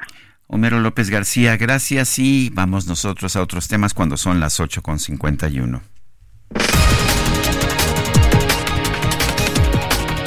Tenemos un resumen de la información. El presidente Andrés Manuel López Obrador lamentó la decisión de la juez que ordenó la devolución de una casa de 38 millones de pesos a Emilio Lozoya y confirmó que aún no hay acuerdo por el caso agronitrogenados. Hay diferencias en cuanto al monto. Ellos están planteando creo que 20 millones de dólares devolver y eh, Pemex y Hacienda hablan de 100 millones de dólares en esos términos. Por eso eh, no se ha eh, concedido la libertad condicionada, porque no hay ese arreglo. Esto de la devolución de la propiedad tiene que ver con el mismo caso, pero está resuelto por un juez, no es el Poder Ejecutivo ni la Fiscalía, es una decisión de un juez como las tenemos lamentablemente casi a diario. Luis Crescencio Sandoval, el titular de la Secretaría de la Defensa Nacional, confirmó que el Nini fue el responsable de ataque a la unidad habitacional militar tras el operativo fallido para detener a Ovidio Guzmán en 2019. Es, es, eh, líder de una célula, de una célula de- delictiva y también es el responsable de la seguridad de, este Archibaldo, del líder del grupo de los Chapitos. Eh, esta persona es eh, quien ordenó las agresiones en contra de la unidad habitacional eh, militar ahí en Culiacán, Sinaloa, resultado de la operación que se estaba llevando a cabo en ese momento para la detención de, de Ovidio.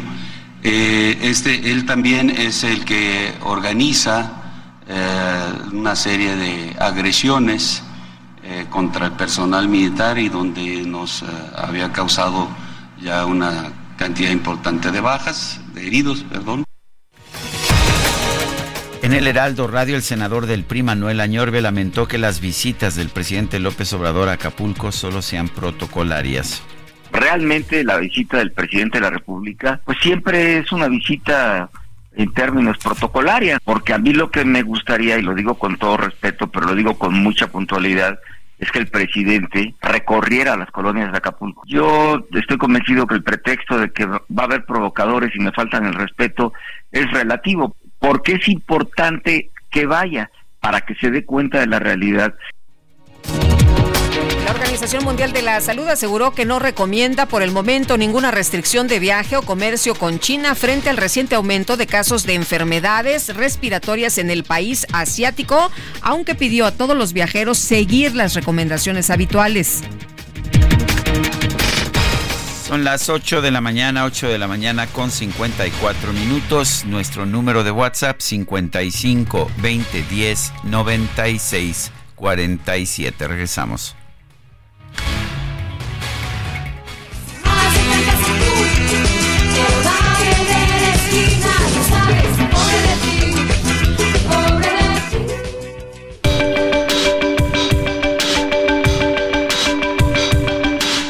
Sergio Sarmiento y Lupita Juárez quieren conocer tu opinión, tus comentarios o simplemente envía un saludo para ser más cálida esta mañana. Envía tus mensajes al WhatsApp 55 20 10 96 47.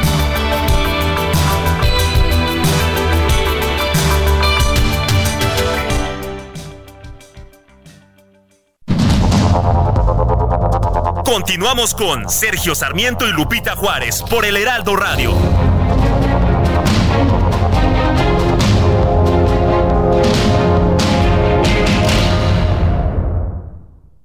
Vive un mes lleno de ofertas exclusivas y dinamismo con Ford Escape híbrida.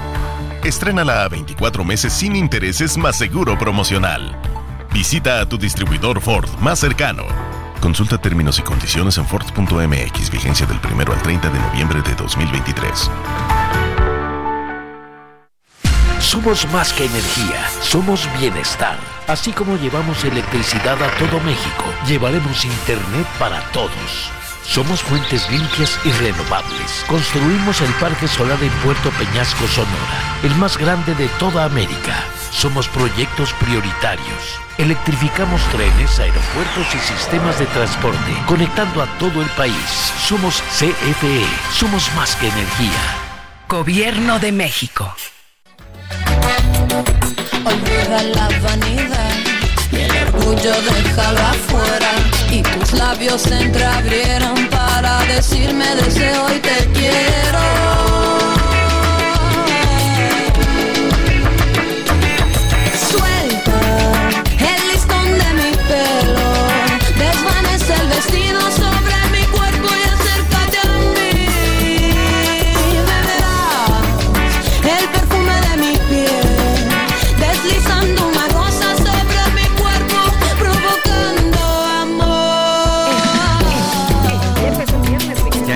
Viernes, esto es El Listón de tu pelo y Jarabe de Palo acompaña a Julieta Venegas.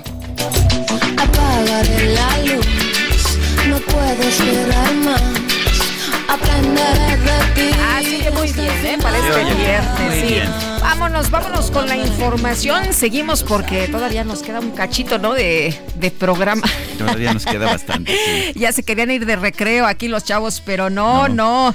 Nada. Eh, nada. Y bueno, después de la reunión bilateral de la semana pasada en San Francisco, California, el presidente López Obrador prepara ya otro encuentro con su par de Estados Unidos, Joe Biden, para revisar la crisis migratoria de los que buscan entrar a ese país, pero también para regularizar a los que ya viven en los Estados Unidos.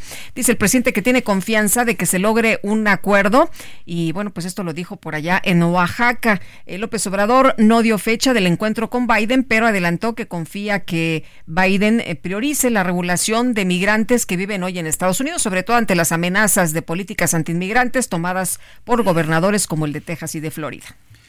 Bueno, pues eso es lo que señala. eh, lo que está señalando el presidente de la República. Eh, la Fiscalía General de la República perdió en primera instancia la demanda con la que pretendía eh, confiscar la, la residencia de Emilio Lozoya en Lomas de Besares, valuada en 38 millones de pesos. Quien se llevó la primicia fue Arturo Ángel, periodista especialista en seguridad y justicia.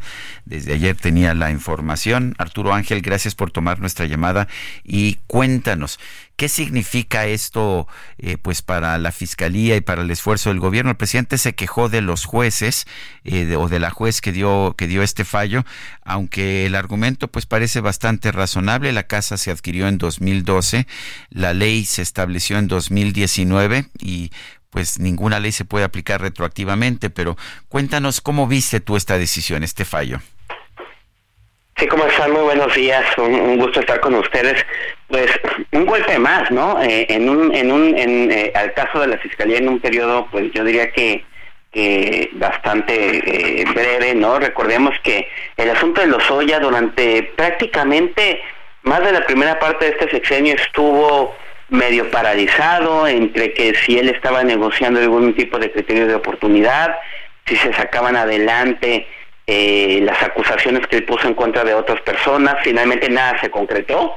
Eh, Pemex sí había aceptado un pago de 10 millones de dólares, que por cierto llevaba como garantía las dos casas de Emilio Lozoya que están aseguradas, la de la Ciudad de México y una y otra que tiene en Ixtapa, pero al final de cuentas el presidente López Obrador dijo que le parecía que será poco dinero y bueno, ya conocemos la historia, eh, le temían le quisieron cobrar más a Lozoya, él dijo que le parecía una extorsión y finalmente se, se acabó la negociación, ¿no? Pero el primero de septiembre pasado, eh, cuando finalmente ya se dio de baja esta, esta o ya se acabó esta ruta de, de, de- de negociación, pues eh, de inmediato empezó ya la parte, digamos que ofensiva de la defensa y en ese momento, eh, si ustedes lo recordarán, el juez canceló una de las dos acusaciones que tenía que había en contra de Lozoya, que era por eh, los supuestos sobornos que recibió de Altos Hornos de México, la empresa que en su momento dirigía el señor Alonso Ancira, para la compra de la, eh, de la planta agronitrogenados, ¿no? En el sexenio de, de, de, de- Peña Nieto, cuando Lozoya era director de Pemex, una planta que se compró con sobreprecios, ¿no? Entonces, eh, la fiscalía sostenía que pues Lozoya recibió sobornos de altos hornos y que con esos sobornos se compró una casa en el fraccionamiento Lomas de Besares, una residencia de más de mil metros cuadrados en el poniente de la Ciudad de México, valuada en 38 millones de pesos. Bueno, en septiembre pasado eh, se cancela la acusación porque el juez considera, como lo argumentó los abogados de Lozoya, que Alonso Ancira ya estaba pagando la reparación del daño, pero faltaba el asunto de la casa, ¿no? Y la casa eh, se seguía por un juicio aparte, que se llama juicios de extinción de dominio, que es cuando le quieres quitar a una persona pues la legítima propiedad que tiene, y digo legítima porque está en los papeles de él es el dueño, pero sostienes que esa esa propiedad la compró con dinero producto de un delito. Y aquí llegamos a la resolución que dimos a conocer ayer en, en- MX, ¿no? Eh, resulta que para tratar de quedarse con esta casa de Lomas de Besares, eh, la fiscalía le argumentó a la jueza de extinción, de extinción de dominio, pues que Lozoya la compró en el 2012 con dinero que era producto de pues de lavado, de operaciones de lavado, ¿no? E insisto, este soborno que supuestamente venía de altos hornos, pero, oh sorpresa, pues resulta que en el 2012 ni existía la ley de extinción de dominio, ni el delito de lavado de dinero estaba contemplado en la Constitución como un delito que eh, eh, era eh, eh, era válido para solicitar este tipo de, recursos. Y con ese razonamiento tan sencillo que a mí me parece pues sorprendente que los fiscales no no no, no fue una cosa que, que previeran, ¿no? ¿No se dieron cuenta de que la ley que querían aplicar no existía en el momento de la transacción? Parece increíble, ¿no? Y no es un Pero Sí, además ya no lleva años, muchos son años de, años. de estudio, ¿no, Arturo? Por- Porque este para que se hayan dado cuenta, ¿no? Ya tienen el caso desde hace mucho tiempo. Claro, de hecho la casa está asegurada desde hace ma- más, o menos cinco años. En 2021 es cuando ya empezó, ya ya ya ya se definió que tenía que hacerse un juicio de, ex- de extinción de dominio sobre esa propiedad. No podía estar solo asegurada así como porque sí, ¿no? Y este y entonces, pues digo, te- podrían haberlo estudiado bastante bien y la verdad es que insisto sorprende la simpleza del argumento con el que el asunto se cayó. Y ahora déjenme decirles que más allá de que la fiscalía pueda apelar la decisión como siempre ocurre en estos casos, pues parece tan simple la, la, la, la ecuación de tiempo con la cual no existía en 2012 la ley de extinción de dominio que se extiende en 2019, que pues digo, habrá que ver, pero se ve complicado que esa apelación prospere. Y aquí el problema, Sergio Lupita, es que la otra casa, la de Ixtapa, ¿no? La otra de también eh, también Sí. una propiedad grande de 3.000 Una cuadrados. impresionante, ¿no? Que, que da frente al mar y que tiene no sé cuánto de Exacto. construcción y una alberca también que es, eh, eh, que vimos en las imágenes, eh, eh, que, que de veras es eh, una cosa de, de mucho lujo, ¿no? Sí, sí, no, no, totalmente, que está, la compró la esposa de, de, de Emilio Lozoya, que la fiscalía sostiene que proviene de, de, de, de sobornos de Odebrecht. Bueno, ya veremos qué pasa con el juicio de Odebrecht, que por cierto también está cayéndose por partes, ¿no? Pero en lo que tiene que ver con el juicio de extinción de dominio de esa casa, pues los argumentos son los mismos. Se pidió con las mismas condiciones, la misma ley, o sea, es una calca del caso de la Ciudad de México y por lo tanto veremos qué sucede, pero pues muy posiblemente el juez que lleve ese asunto, que también es un juez de extinción de dominio, pues lo que se prevé es que vaya a enfrentar la misma dificultad la fiscalía y que le resuelvan en ese mismo sentido. Entonces, insisto, eh, un, giro espectacular el que ha dado este asunto de Miguel Lozoya, donde pasamos de pues que o probaba lo, lo, que señaló y se iban contra otras personas, a que ahora la Fiscalía no solamente no pudo armar nuevos casos, sino que incluso el propio asunto de Emilio Lozoya se les está cayendo sin siquiera haber recibido pues ni un dólar a cambio. Híjole, oye Arturo, y de otro tema también, de si me permites, hoy el presidente dice que después de la captura del Nini, él eh, y su gobierno no tienen ningún pacto con el crimen organizado. Dice que quienes sí lo tenían son, pues, eh, eh, en García Luna, ¿no? que está detenido allá en los Estados Unidos, pero tú has señalado, a ver, ellos, em, pues, dicen muchas cosas de García Luna, pero de manera seria no presentan absolutamente nada. Sí, no, de hecho también en MX revelamos hace unas semanas que increíblemente no han presentado las solicitudes formales de extradición en contra de Genaro García Luna. Digo, yo entiendo que también la gente dice que bueno, pues para qué lo traen a México, que, que, que allá está, que, eh, está bien en, en Estados Unidos, digo, falta que reciba la condena que le van a poner en Nueva York eh, por los cargos de narcotráfico. Pero vamos, en México ha sido muy insistente el presidente López Obrador en particular, ¿no? Todos los días, eh, hoy, pero muchos, ¿no? Diciendo que no solo la violencia, sino el tema de, de también de mucha corrupción en lo que era la Policía Federal, de lo, en la construcción de los penales federales, la responsabilidad de García Luna y de sus aliados, el tema de rápido y furioso. Entonces, sí parece importante que esos procesos, o uno esperaría, que la finalidad del gobierno pues no sea solo quedarse en el señalamiento público en las mañaneras, ¿no? Con la finalidad política que sea, sino que si ya sacaste, si ya tienes las órdenes de aprehensión, pues haz el trabajo para que este asunto llegue al juicio y también haya sentencias aquí,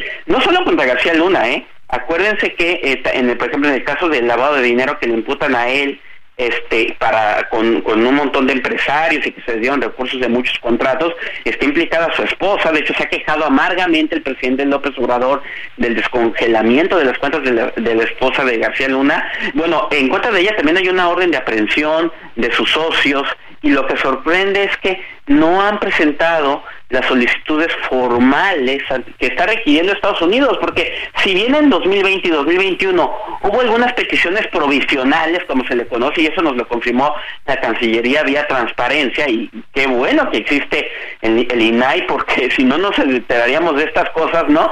Eh, la Cancillería pidió solicitudes provisionales en 2021 por dos casos iniciales que no son estos, pero el gobierno de Estados Unidos dijo, oye, yo ya lo tengo detenido, aquí no se me va a escapar, no necesito solicitudes profesionales, mándame las solicitudes formales con los expedientes completos de cada caso y las comenzamos a trabajar. Pues bueno, el, la nota es que hasta finales de octubre México seguía sin mandar una solicitud formal de ninguno de estos casos. Nos dijo que estaban preparando el tema de Rápido y Furioso y que estaban preparando el tema de, de los sobrecostos en penales federales, que no estaban preparando nada todavía en contra de, la familia de García Luna y pues me parece increíble porque sí resulta contradictorio que mientras se le señala públicamente todos los días, cuando queremos ver la chamba que se ya se está haciendo en los escritorios diplomáticos, en los judiciales para pues que estos casos avancen, ahí no parece haber e, e, eso y, y no sabemos por qué, o sea, si es porque la, los casos no los tienen bien armados porque les está costando construir la información o porque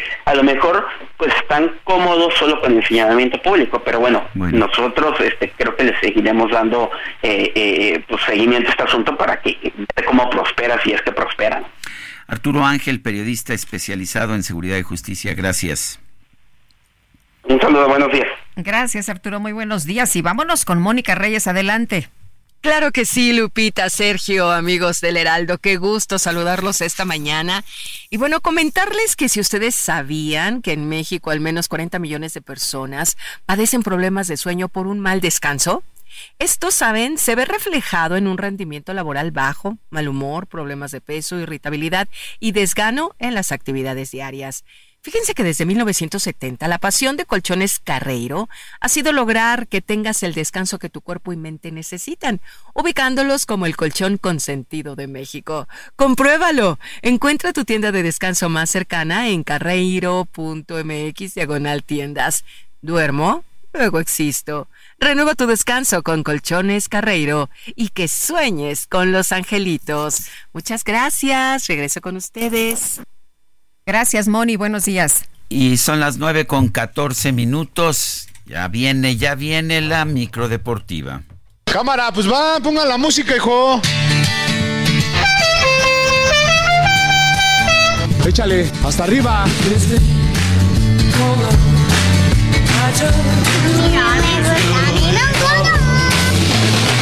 La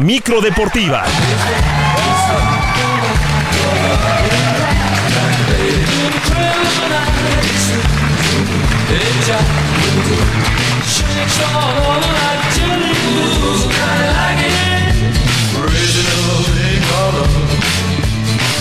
like it Original Julio Romero, ¿qué nos tienes esta mañana? Adelante. Muchas gracias, Sergio. Buenos días, Lupita. Muy buenos días, ¿Cómo amigos del auditorio. estás, mi querido muy bien, Julio? muy bien aquí. viernes. Eh, llegando a la otra orilla, el precio fue muy alto. ha sido muy alto. Creo que cada cierre de año decimos lo mismo, pero sí, el precio es muy alto. Pero por fin es viernes.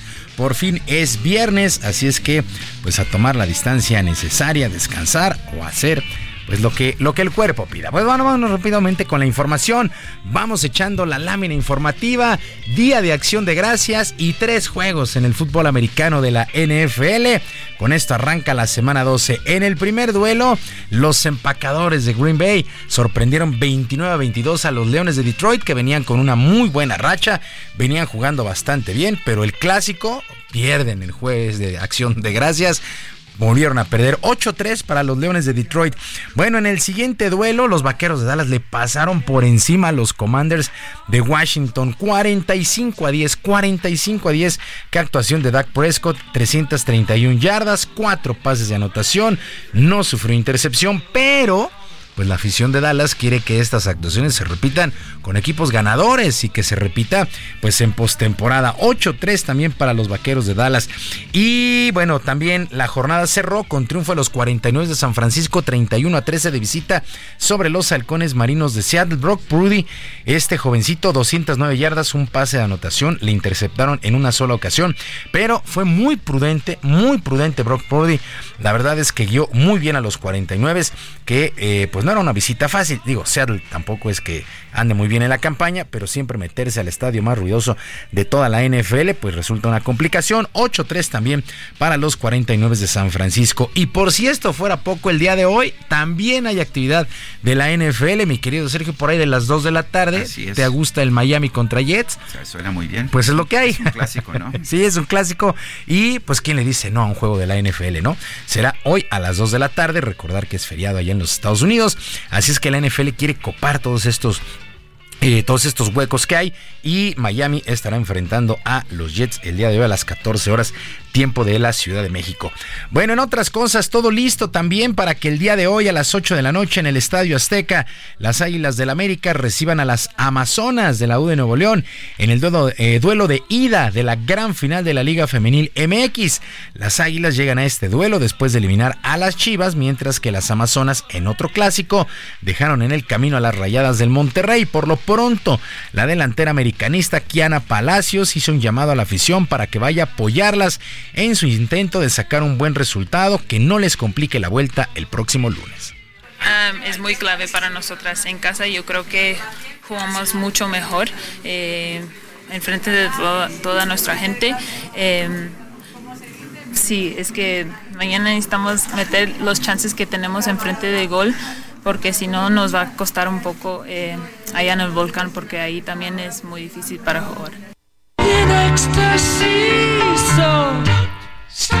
Bueno, la que también tuvo contacto con los medios fue la estratega de Tigres, Milagros Martínez, quien se dio tiempo de hablar del juego, pero también del salario base que propuso el Senado de nuestro país. Eh, mucha gente compara los sueldos o dice que se busca que las jugadoras cobren lo mismo que los chicos. Yo creo que están muy equivocados. No sé quién, quién dice eso ni lo que leen, pero eh, cierto que no es así. O sea, lo que se busca con eso es que las jugadoras tengan un salario digno, unas condiciones dignas para hacer su profesión eh, y que no tengan que estar trabajando eh, por la noche para poder jugar al fútbol por el día. Efectivamente es lo que se busca.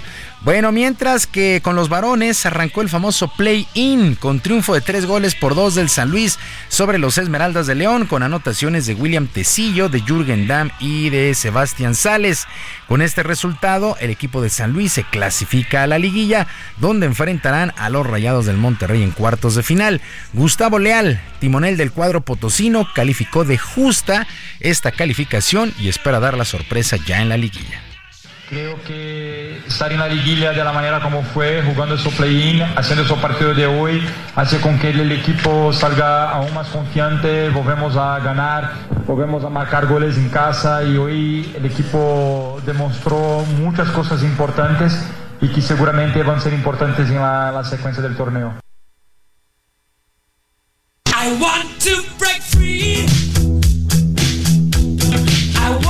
Bueno, de tal manera, de tal manera, el equipo de San Luis está en liguilla y el León tendrá que enfrentar otro duelo y se estará midiendo al Santos Laguna. Santos Laguna que venció 2 por 1 al conjunto de Mazatlán, Mazatlán FC, pues ha quedado eliminado ya de cualquier posibilidad y el último boleto a la liguilla lo disputarán Santos y los Esmeraldas de León. Así las cosas con el famoso play-in en el fútbol nacional. Y el ex seleccionado italiano Mario Balotelli pues prácticamente salvó la vida luego de estrellar su auto en una carretera de la ciudad de Brescia. El atacante del equipo turco Adana Demirspor se negó a hacer la prueba de alcoholemia, aunque las autoridades ya han señalado que será tratado como si hubiera rebasado los límites de este examen, por lo que será sancionado. Las imágenes son impresionantes del el auto de Mario Balotelli. Se activaron las dos bolsas de aire, fueron por él ahí su hermano y unos amigos.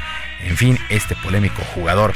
En otras cosas y buenas noticias, la escudería McLaren anunció de manera oficial que el mexicano Patricio Ward será su piloto reserva para la próxima temporada en la Fórmula 1 de automovilismo. El regiomontano tuvo ya un contacto real el día de hoy en el circuito de Jazz Marina en los primeros ensayos previo a lo que será la última fecha de la temporada en Abu Dhabi. Además de este nombramiento, seguirá compitiendo en la IndyCar con el equipo Arrow McLaren. Así es que eh, ojalá, ojalá Patricio Ward en un futuro sea la continuación de pues Checo Pérez en la Fórmula 1. Y se acerca el fin de este 2023 y varias publicaciones comenzaron a señalar lo más destacado en varias actividades. Por lo pronto la revista GQ nombró al beisbolista mexicano Randy Arozarena como el hombre del año en la categoría de deportes después de destacar con la selección en el Clásico Mundial y con las mantarrayas de Tampa Bay en las grandes ligas. Arozarena, hay que recordarlo, puso de moda su típica pose de cruzar los brazos cuando realiza una buena jugada y que ha sido copiada por miles de personas. Salió otra vez de Clásico Mundial, mi primer evento representando al país de México. Era el primer bate de la selección y conecté un doble hacia Jardín Central. Y como había muchas cámaras, solo posé para la foto. Crucé mis brazos, me creí la película. Gracias a Dios se fue viral, que hasta los niños lo hacen. Y me siento muy orgulloso de que esa pose sea una inspiración para niños que están comenzando el béisbol.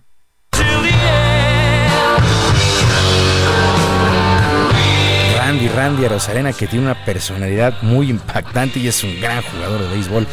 Y María de los Ángeles Ortiz se convirtió en pentacampeona en los Juegos para Panamericanos al conquistar la prueba de impulso de bala F-57 con una distancia de 10 metros y 39 centímetros entre lo más destacado de la delegación nacional. México se afianzó en la cuarta plaza del medallero con 23 de oro, 31 de plata y 39 de bronce. Tiene un total de 93 estos Juegos para Panamericanos allá en Santiago de Chile que los está arrasando Brasil. 112 medallas de oro, 63 de plata y 67 de bronce para un acumulado de 242. Impresionante lo que está haciendo Brasil en estos Juegos para Panamericanos, pero también México ¿eh? estaba en el sexto lugar y ahora están afianzados en el cuarto sitio del medallero, que ya en la recta final de estos Juegos para Panamericanos. Sergio Lupita, amigos del auditorio, la información deportiva este viernes. Les recuerdo nuestras vías de comunicación en ex Twitter. En ex Twitter estoy en arroba jromerohb, arroba jromerohb. Además de El Barrio Deportivo. El Barrio Deportivo en el YouTube de lunes a viernes a las 7 de la noche. Con mucha información, también mucha diversión. Que tengan todos un extraordinario fin de semana y que por supuesto sus equipos ganen. Gracias, Julio Romero. Son las 9 con 24. Vamos a una pausa y regresamos.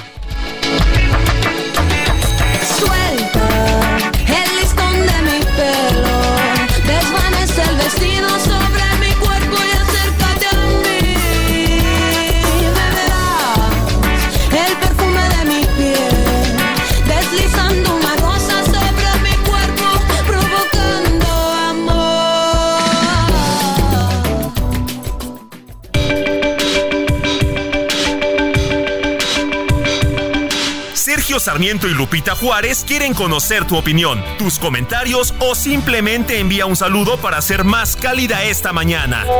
Envía tus mensajes al WhatsApp 55 20 10 96 47.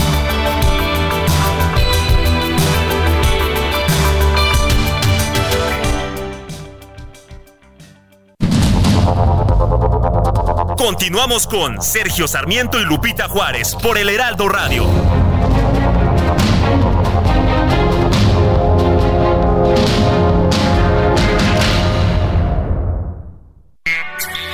Destaca entre la multitud Infinity QX55 2023. Provocativo diseño que atrae tus sentidos. Ahora, con 36 meses sin intereses o bono flexible. Descúbrelo en Infinity Polanco, Calzada General Mariano Escobedo 476. Ansures, teléfono 5590-357748. Válido del 1 al 30 de noviembre. CAT promedio del 10.4% sin IVA para fines informativos. Consulta www.infinity.mx diagonal promociones.html.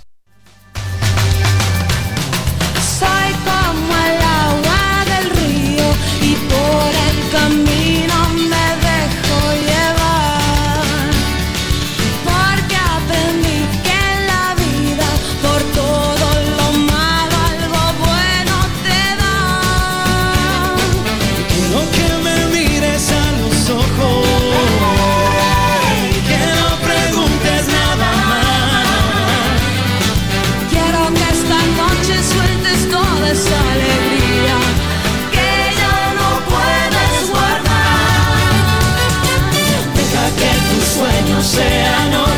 se van, libres como el viento en mitad del mar.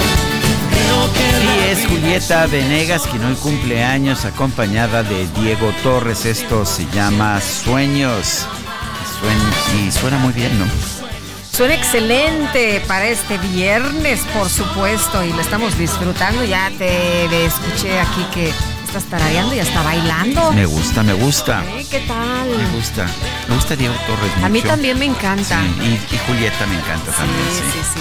Bueno, vámonos a los mensajes y rápidamente nada más le comentamos que China está informando a la Organización Mundial de la Salud de que el brote de infecciones respiratorias que sufre estos días se debe a patógenos conocidos, eh, tales como el adenavirus, el RSV y la gripe estacional. Así la respuesta del gobierno chino. Y nos dice uno de nuestros amigos, Radio Escuchas, gracias, buen día. La información del término de las obras en Indios Verdes será en agosto, pero este gobierno de cuarta, pues este, seguimos esperando y nadie da fechas. Gracias. Saludos desde Teotihuacán, México. Bueno, y nuestro público siempre responde cuando nosotros no sabemos la información. Miguel Vela Prieto dice sobre la campaña de Xochitl, yo pienso que ya deberían dejar atrás lo de la venta de gelatinas y de que viene de una familia indígena y dedicarse más a la problemática actual del país, cómo lo piensa resolver y con qué personas. ¿Sabe qué? don Estamos Miguel? de acuerdo. Yo estoy completamente de acuerdo con usted. Sí, hombre, con esos spots malísimos y luego que te lo repiten como 80 veces, la verdad es que te hartan. Son las 9 con 33 minutos. Aprovecha un mes lleno de ofertas exclusivas y experiencias únicas con Ford Territory. Estrénala a 24 meses con tasa de 9.99% y seguro sin costo. Visita a tu distribuidor Ford más cercano. Consulta términos y condiciones en Ford.mx, vigencia del 1 al 30 de noviembre de 2023.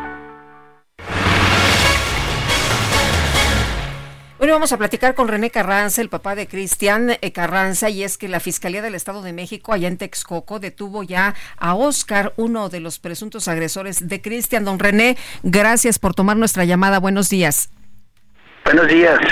Oiga, pues, eh, ¿qué, ¿qué opina de esta detención? Usted decía que han estado eh, cerca de, de la familia, eh, las eh, personas de la Fiscalía. ¿Cómo ve usted esta detención? Bastante eh, bien. Eh, yo pienso que se tiene que hacer justicia. Estaba viendo los videos, toda la noche estuve viendo el video. No, no alcanzo a concebir que cómo podían hacer eso, cómo podían tener tan sangre tan fría. Y, Oiga, pero en el video y- lo que se aprecia es que este compañero le echa eh, la, la- ga- pues, la le- gasolina o lo que... Y le enciende, lo- sí. y, y después eh, Chris- eh, eh, su hijo, eh, Cristian, se pega a la pared, trata como de sacudirse el pantalón y este muchacho, el mismo que le rocía la gasolina, le prende fuego, pero él mismo se asusta y acompaña a su hijo para tratar de apagarlo. Hay, hay mucho, o sea, el que lo prende es uno de que está atrás. El que lo prendió es un cuate que está atrás de él. El, el de adelante, este que agarraron ayer fue el que le aventó la gasolina y mi hijo, pues ya cuando se vio mojado se hizo para atrás y el que estaba atrás de él fue el que le prendió. Entonces, al ver que ya se incendiaba, en lugar de ayudar, salieron corriendo. Uno salió con la botella y lo dejó ahí, la botella la dejó ahí en, en la, en la puerta. Entonces, este, yo nada más te vuelvo a repetir, no, no, no alcanzo a conseguir que cómo, cómo lo, Claro. cómo fue todo esto, de ¿Qué, verdad. qué acusación se está presentando? ¿Es, es, o este, ¿Es intento de homicidio o se está dejando en simple agresión? Lesiones, lesiones, este, Pues eso es que eso es eh, finalmente relativamente leve, ¿no? Porque cuando claramente lo que hicieron fue tratar de matarlo. Sí, bueno, que lo apagaron, lo lograron apagar, pero si no lo lograron apagar, mi hijo se muere en él, ahí mismo. Claro. O, o las consecuencias hubieran sido todavía más graves de lo que ya son ahorita. De hecho, eh, ten- tenemos entendido que hoy lo van a, a- a someter a cirugía, don René. Ya está en cirugía. Ah, ya está eh, en cirugía. Sí. En este momento eh, entró a las 7, 7, 7, 15 entró a cirugía. Eh, ¿Cómo, ¿Cómo lo está viendo? ¿Cómo ha visto el desarrollo de su hijo? Aquí en el Hospital Rubén Leñero, eh, favorable. Va evolucionando. Este, sí, sí, sí. Eh, él mismo me dice que que por lo menos aquí ya se siente tranquilo de las heridas, eh, el, el ardor que tiene. Eh, pues obviamente sigue con sonda, eh, sigue lastimado de su recto y de sus testículos, pero se siente tranquilo y por lo menos aquí ya comió, por lo menos ya ya se rió un, un día. Entonces él me decía este ya no quiero saber nada de motos ya no no, no me compres motos ya no quiero nada de motos tira todo lo que yo tenga de motos. Ahora sí me voy a dedicar de lleno a la barbería es menos peligroso dice. Por eso nos reímos. Pero qué absurdo. Eh, don, René, y entonces eh, eh, él eh, antes de que lo metieran a la cirugía, eh, usted lo vio, lo vio bien, estaba estable. Sí, sí, sí. Estaba nervioso. Estaba nervioso. Pues obviamente ya sabía lo que venía. Este, y pues ya lo asimiló. Como quiera lo asimiló. Le digo, híjole, lo que estás pasando a tu edad que no debes de pasar. Pero son pruebas que nos da la vida y, Dios, en fin. Todos, sí le dije, de parte de todo, de todo el mundo de aquí afuera, ustedes como reporteros, este, todos los noticieros, mucha gente que me ha apoyado, le dije, están contigo, ¿eh? De verdad están contigo. Y él me decía, ¿a poco se hizo público eso, papá? Le digo, "Mm, creo que sí, un poquito, pero ya, ya te enterarás. Y él no sabe, hasta ahorita él no sabe que agarraron a nadie. Tiene 18 años, ¿verdad, Cristian? Sí, los cumplí en junio. Jovencito. Sí, muy joven. Este, él está, le digo a todos, está en el proceso de niño adolescente, de caricaturas, este, se duerme con sus peluches, eh, y pues, sigue jugando su Xbox y todo eso. digo, así, así es su vida de él. Él depende de mí al 100%. Muy bien, pues don René, le agradecemos mucho que haya tomado la llamada y esperemos que todo salga bien y si nos permite, pues seguiremos platicando. Sí, muchas gracias. Nada más no me suelte. Porque si no hago esto, no me ayudan. Gracias. Hasta luego, don René. Bueno, pues qué, qué terrible y está el video disponible o está en redes sociales y pues la verdad es una salvajada lo que se le hizo a este joven de 18 años. Bueno, cientos de personas allá en León, Guanajuato, perdón, despidieron entre porras, lágrimas y reclamos al activista Adolfo Enríquez Van der Kam. Este, él fue asesinado en León, Guanajuato, la noche del 21 de noviembre. Colocaron sobre su ataúd una camisa de, su equipo de fútbol y, y este, uno de los presentes en el cementerio, San Nicolás, era su perrito un perrito mestizo de color negro. Enríquez van der Kamp era conocido por denunciar hechos de violencia en León, exponía presuntos criminales a través de sus redes sociales, colaboraba en un centro de rehabilitación para jóvenes con problemas de adicciones. Muchos de los presentes eran de hecho familiares de personas a quienes ayudó. Eh, bueno, hubo una gran caravana de autos para acompañar esta despedida de, este activista, este activista allá en León, de Adolfo Enríquez van der Kamp. La oficina en México del Alto Comisionado de las Naciones Unidas para los Derechos Humanos llamó a las autoridades a investigar de manera pronta y efectiva el homicidio de Enríquez quien a través de sus redes sociales, en las que tenía casi 300 mil seguidores, denunciaba delitos y abusos. Montserrat Marañón es una de las protagonistas de Totem, una película mexicana que ha sido premiada ya en varios festivales. Y Montserrat, gracias por conversar con nosotros esta mañana. Muy buenos días. Muy buenos días, muy feliz de, conversar con ustedes. ¿Cómo están? Y me imagino que muy feliz porque ya se estrena, ¿no? Se estrena en unos días ya a nivel nacional la película aquí en México. Sí, bueno, ya tuvimos un pequeño estreno. En realidad vamos a llegar a todas las salas nacionales a partir del 30 de noviembre este ya es como un, un, evento un poco masivo porque antes tuvimos como un pequeño estreno y ahora sí ya a, todas las salas nacionales. El, cuéntanos un poco de la película, ¿de qué trata Totem? Bueno, Totem es la historia de una familia que está abocada en realizar una fiesta para uno de los integrantes de la familia, para el hermano menor, quien tiene una condición particular. Y lo que vamos a ver en Totem es cómo se relacionan todos, cómo cada uno tiene diferente rol dentro de una familia. Y todo esto, eh, la testigo de, de, de estos vínculos es la, la hija del festejado es una niña de siete años que es la testigo de, cómo van transcurriendo todos los preparativos, a veces con conflictos, a veces con risas. Es una película intimista, es una película que habla del cotidiano y que resalta como la belleza de, de, estar vivos, ¿no? Básicamente. Eh, Montserrat, eh, ¿y tú en, el, en, en qué papel estás en este tótem, en esta peli? Yo soy una de las hermanas del festejado. Entonces yo tengo como una misión muy particular dentro de la película y tengo una hija de, de cuatro años que es una bala y que entonces estoy entre lidiando con ella y, y organizando la fiesta también, ¿no?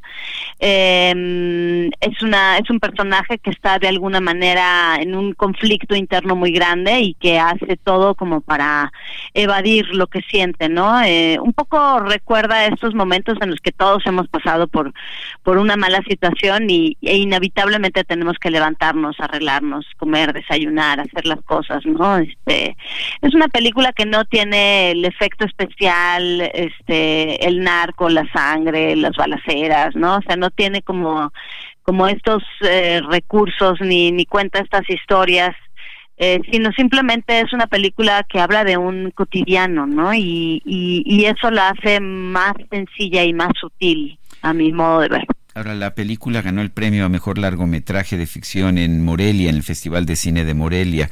Eh, ¿qué, qué, más premios ha conseguido? ¿Qué tipo de respuesta han tenido los críticos y de quienes han visto la película? Uy, pues ha ganado montones de premios. Ahora sí que necesitaríamos un ratote para, para hablar de todos los premios, pero sí, ha sido premiada en África, en Europa, en Asia, en América, en Estados Unidos. Este, ha tenido una respuesta tremenda alrededor del mundo. Eh, bueno, eh, ganamos el premio ecuménico en, en la Berlinale, que es donde se estrenó en febrero, y ha tenido montones de, de premios. En Perú ganó A ver, parece que se, Se nos, nos cortó. Sí, se oyó, se oyó cómo se cortaba. Oye, pero qué padre que una película mexicana tenga tanto reconocimiento internacional. Y gracias a Montserrat Marañón por Bueno, vamos, platicarnos. va- vamos con otro reporte mientras vemos si podemos recuperar a Montserrat. Eh, distintos activistas y personalidades han difundido videos para expresar su apoyo a Ernestina Godoy como titular de la Fiscalía General de la Ciudad de México. Cintia Stettin, adelante. Muy buenos días, Sergio y Lupita. Buenos días al auditorio. Pues eh, les comento que en el marco del proceso de ratificación de Ernestina Godoy como fiscal general de justicia de la Ciudad de México, diversas personas de la sociedad civil y actores destacados del activismo ciudadano mostraron su apoyo hacia Godoy Ramos a través de videos en los que destacan los logros de la Fiscalía Capitalina en materia de procuración de justicia y construcción de la paz. Dentro de las figuras que destacan se encuentran Marta Lamas, conocida feminista, eh, quien dijo que pues en dos años del 2020 al 2022 se bajó en un 34% la inseguridad y eso dijo tiene que ver pues con una mirada real de perspectiva de género que ha implementado Godoy Ramos. Asimismo te comento que otra de las personalidades que la apoyó fue la abogada Ana Laura Magaloni, quien dijo que la fiscal ha dado buenos resultados y es que dijo los delitos de alto impacto se han reducido en un 52%, los feminicidios en un 34% y en un 61% los robos con violencia. Comentarles pues que se espera que antes del 10 de diciembre se, eh, se apruebe el dictamen en la Comisión de Administración y Justicia sobre la ratificación de Ernestina Godoy y posteriormente que pase al Pleno. Es la información que tenemos hasta el momento. Bueno, gracias Cintia Stettin pues son varias las ah, varios los personajes eh, Ana Laura Magaloni muy respetada en el medio judicial eh, respalda Ernestina Godoy aunque debo de- decir que cuando hablan de la reducción de los delitos, pues parece que no supieran que eso no tiene nada que ver con la Fiscalía. Quien está a cargo de la prevención del delito es la Secretaría de Seguridad Ciudadana, que estaba en todo caso a cargo de Omar García Harfush. Eh, lo que tiene la responsabilidad de la Fiscalía es perseguir los delitos que ya se cometieron. En todo caso, deberían pues ofrecer información sobre qué porcentaje de delitos o qué porcentaje de acusaciones han fructificado en los tribunales, pero curioso, mm, dan a conocer información que no tiene nada que ver con ah, pues con el papel que tiene una fiscal. Yo no sé si haya hecho buen papel o mal papel, pero lo primero que hay que hacer es saber qué hace. Oye, y el rector de la UNAM, Leonardo Olomeli, informó que Tomás Humberto Rubio Pérez fue designado como nuevo secretario administrativo de la máxima casa de estudios. Y vamos con Fernanda García, que nos tiene todos los detalles. Adelante, Fernanda. Sergio Lupita, ¿qué tal? Buenos días, un saludo a ustedes a su auditorio. Les cuento que eh, Tomás Humberto Rubio Pérez fue designado como el nuevo secretario administrativo de la Universidad Nacional Autónoma de México. Así lo informó el rector de la Casa de Estudios, Leonardo Lomelí. El ahora exdirector de la Facultad de Contaduría y Administración será quien sustituya a Luis Agustín Álvarez y Casa. Fue durante el segundo informe anual de labores de Rubio Pérez, donde Lomelí Vanegas destacó que será a partir de la próxima semana cuando el ahora secretario administrativo asuma sus responsabilidades. Tras su nombramiento, el nuevo rector recalcó el trabajo de Humberto Rubio al frente de la facultad, ya que en sus años como director, dicha carrera se consolidó como una de las más importantes de la universidad por su excelencia académica, por su formación integral en sus estudiantes y su liderazgo a nivel nacional e internacional. En temas también de la UNAM, eh, ayer durante la mañana cuatro personas fueron detenidas por su presunta participación en actos violentos registrados en la Facultad de Contaduría y Administración. Ante esto, la universidad informó que fue un grupo de personas embosadas quienes entraron a la facultad de manera violenta para evitar que se realizara el informe anual de actividades del director. También expuso que este grupo estaba integrado por 12 personas quienes entraron a las instalaciones portando palos, varillas y artefactos explosivos. Los violentos ingresaron a la facultad donde arremetieron contra el inmueble y agredieron a un grupo de estudiantes que los contuvieron. Tras lo ocurrido, el nuevo rector subrayó que la UNAM no va a detenerse ante provocaciones y actos injeristas. Es la información que les tengo, Sergio Lupita. Hasta luego. Gracias, Fernanda. Muy buenos días. Son las 9 de la mañana con 49 minutos. Vamos a un resumen de la información más importante.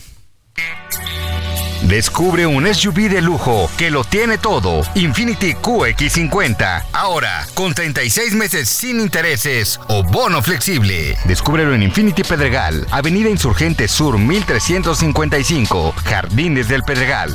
Teléfono 5555-285344. Válido del 1 al 30 de noviembre. CAT promedio del 10.4% sin IVA para fines informativos. Consulta www.infinity.mx diagonal promociones.html.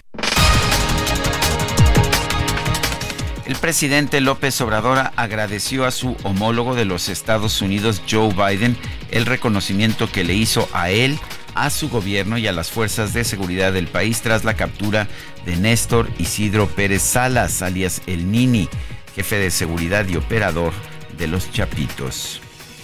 Este, le agradecemos la mención, el reconocimiento, aclarar de que un distintivo del gobierno que represento es el de que no hay relaciones de complicidad con nadie, no existe eh, protección ni a la delincuencia organizada ni a la delincuencia de cuello blanco. Nosotros representamos al pueblo de México y eh, no hay impunidad para nadie. Por eso eh, estamos avanzando.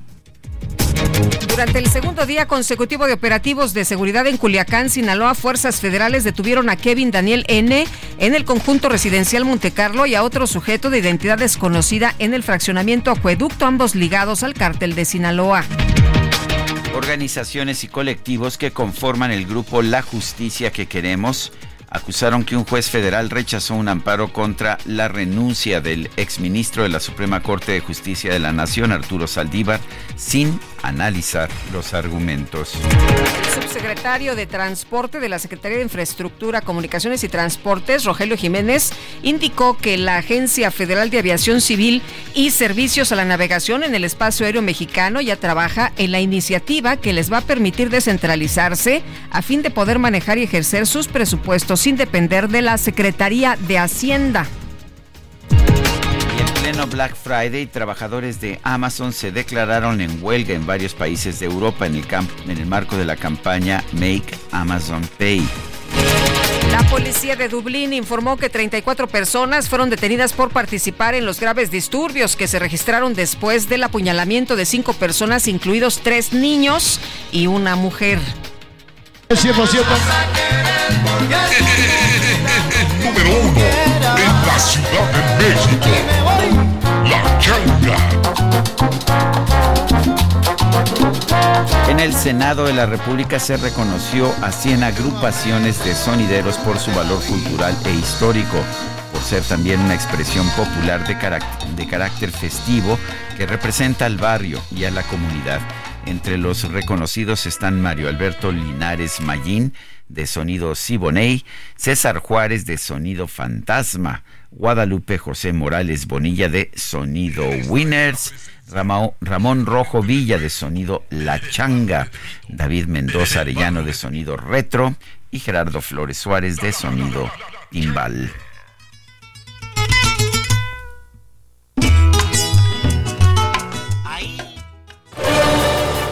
Y vámonos con información de Israel Lorenzana. Israel, ¿qué tal?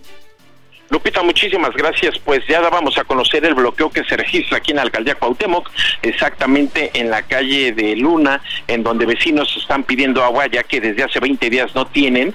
Y bueno, pues como no han tenido una respuesta de las autoridades, decidieron ahora bloquear el eje 1 Guerrero a la altura de la calle de Sol. Eso está afectando de manera considerable a los eh, transportes de carga y también, por supuesto, a las unidades del Metrobús que están detenidas y las personas pues están caminando buscando un medio de transporte con dirección hacia la zona del centro histórico. Hay que recomendar a nuestros amigos automovilistas utilizar el Paseo de la Reforma o la Avenida de los Insurgentes con dirección hacia Bucareli.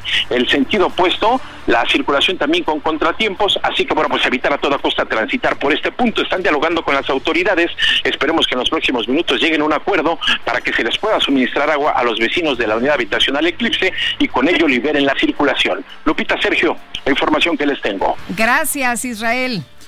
Hasta luego. Bueno, pues se nos acabó el tiempo, son las 9 de la mañana con 54 minutos. Nos, escu- escuchamos el próximo El lunes. próximo lunes desde la FIL. Desde la Feria Internacional. Perdón, desde la Feria Internacional del Libro de Guadalajara. Hasta entonces. Pásenla todos muy bien. Muy buen fin de semana. Buenos días. Hasta entonces, gracias de todo corazón. Quisiera algo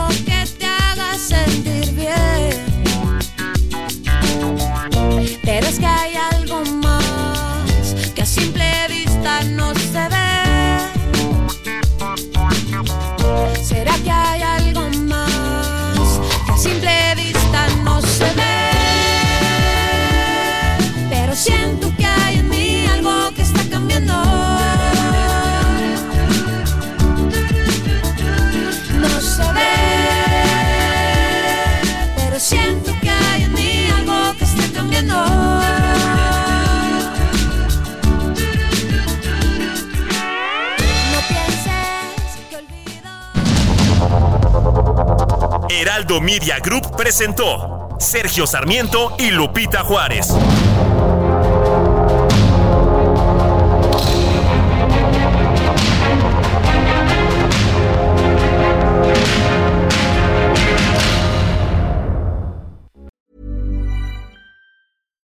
Hi, I'm Daniel, founder of Pretty Litter. Cats and cat owners deserve better than any old fashioned litter. That's why I teamed up with scientists and veterinarians to create Pretty Litter.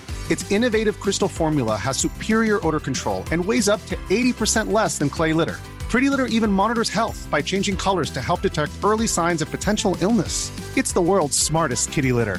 Go to prettylitter.com and use code ACAST for 20% off your first order and a free cat toy. Terms and conditions apply. See site for details.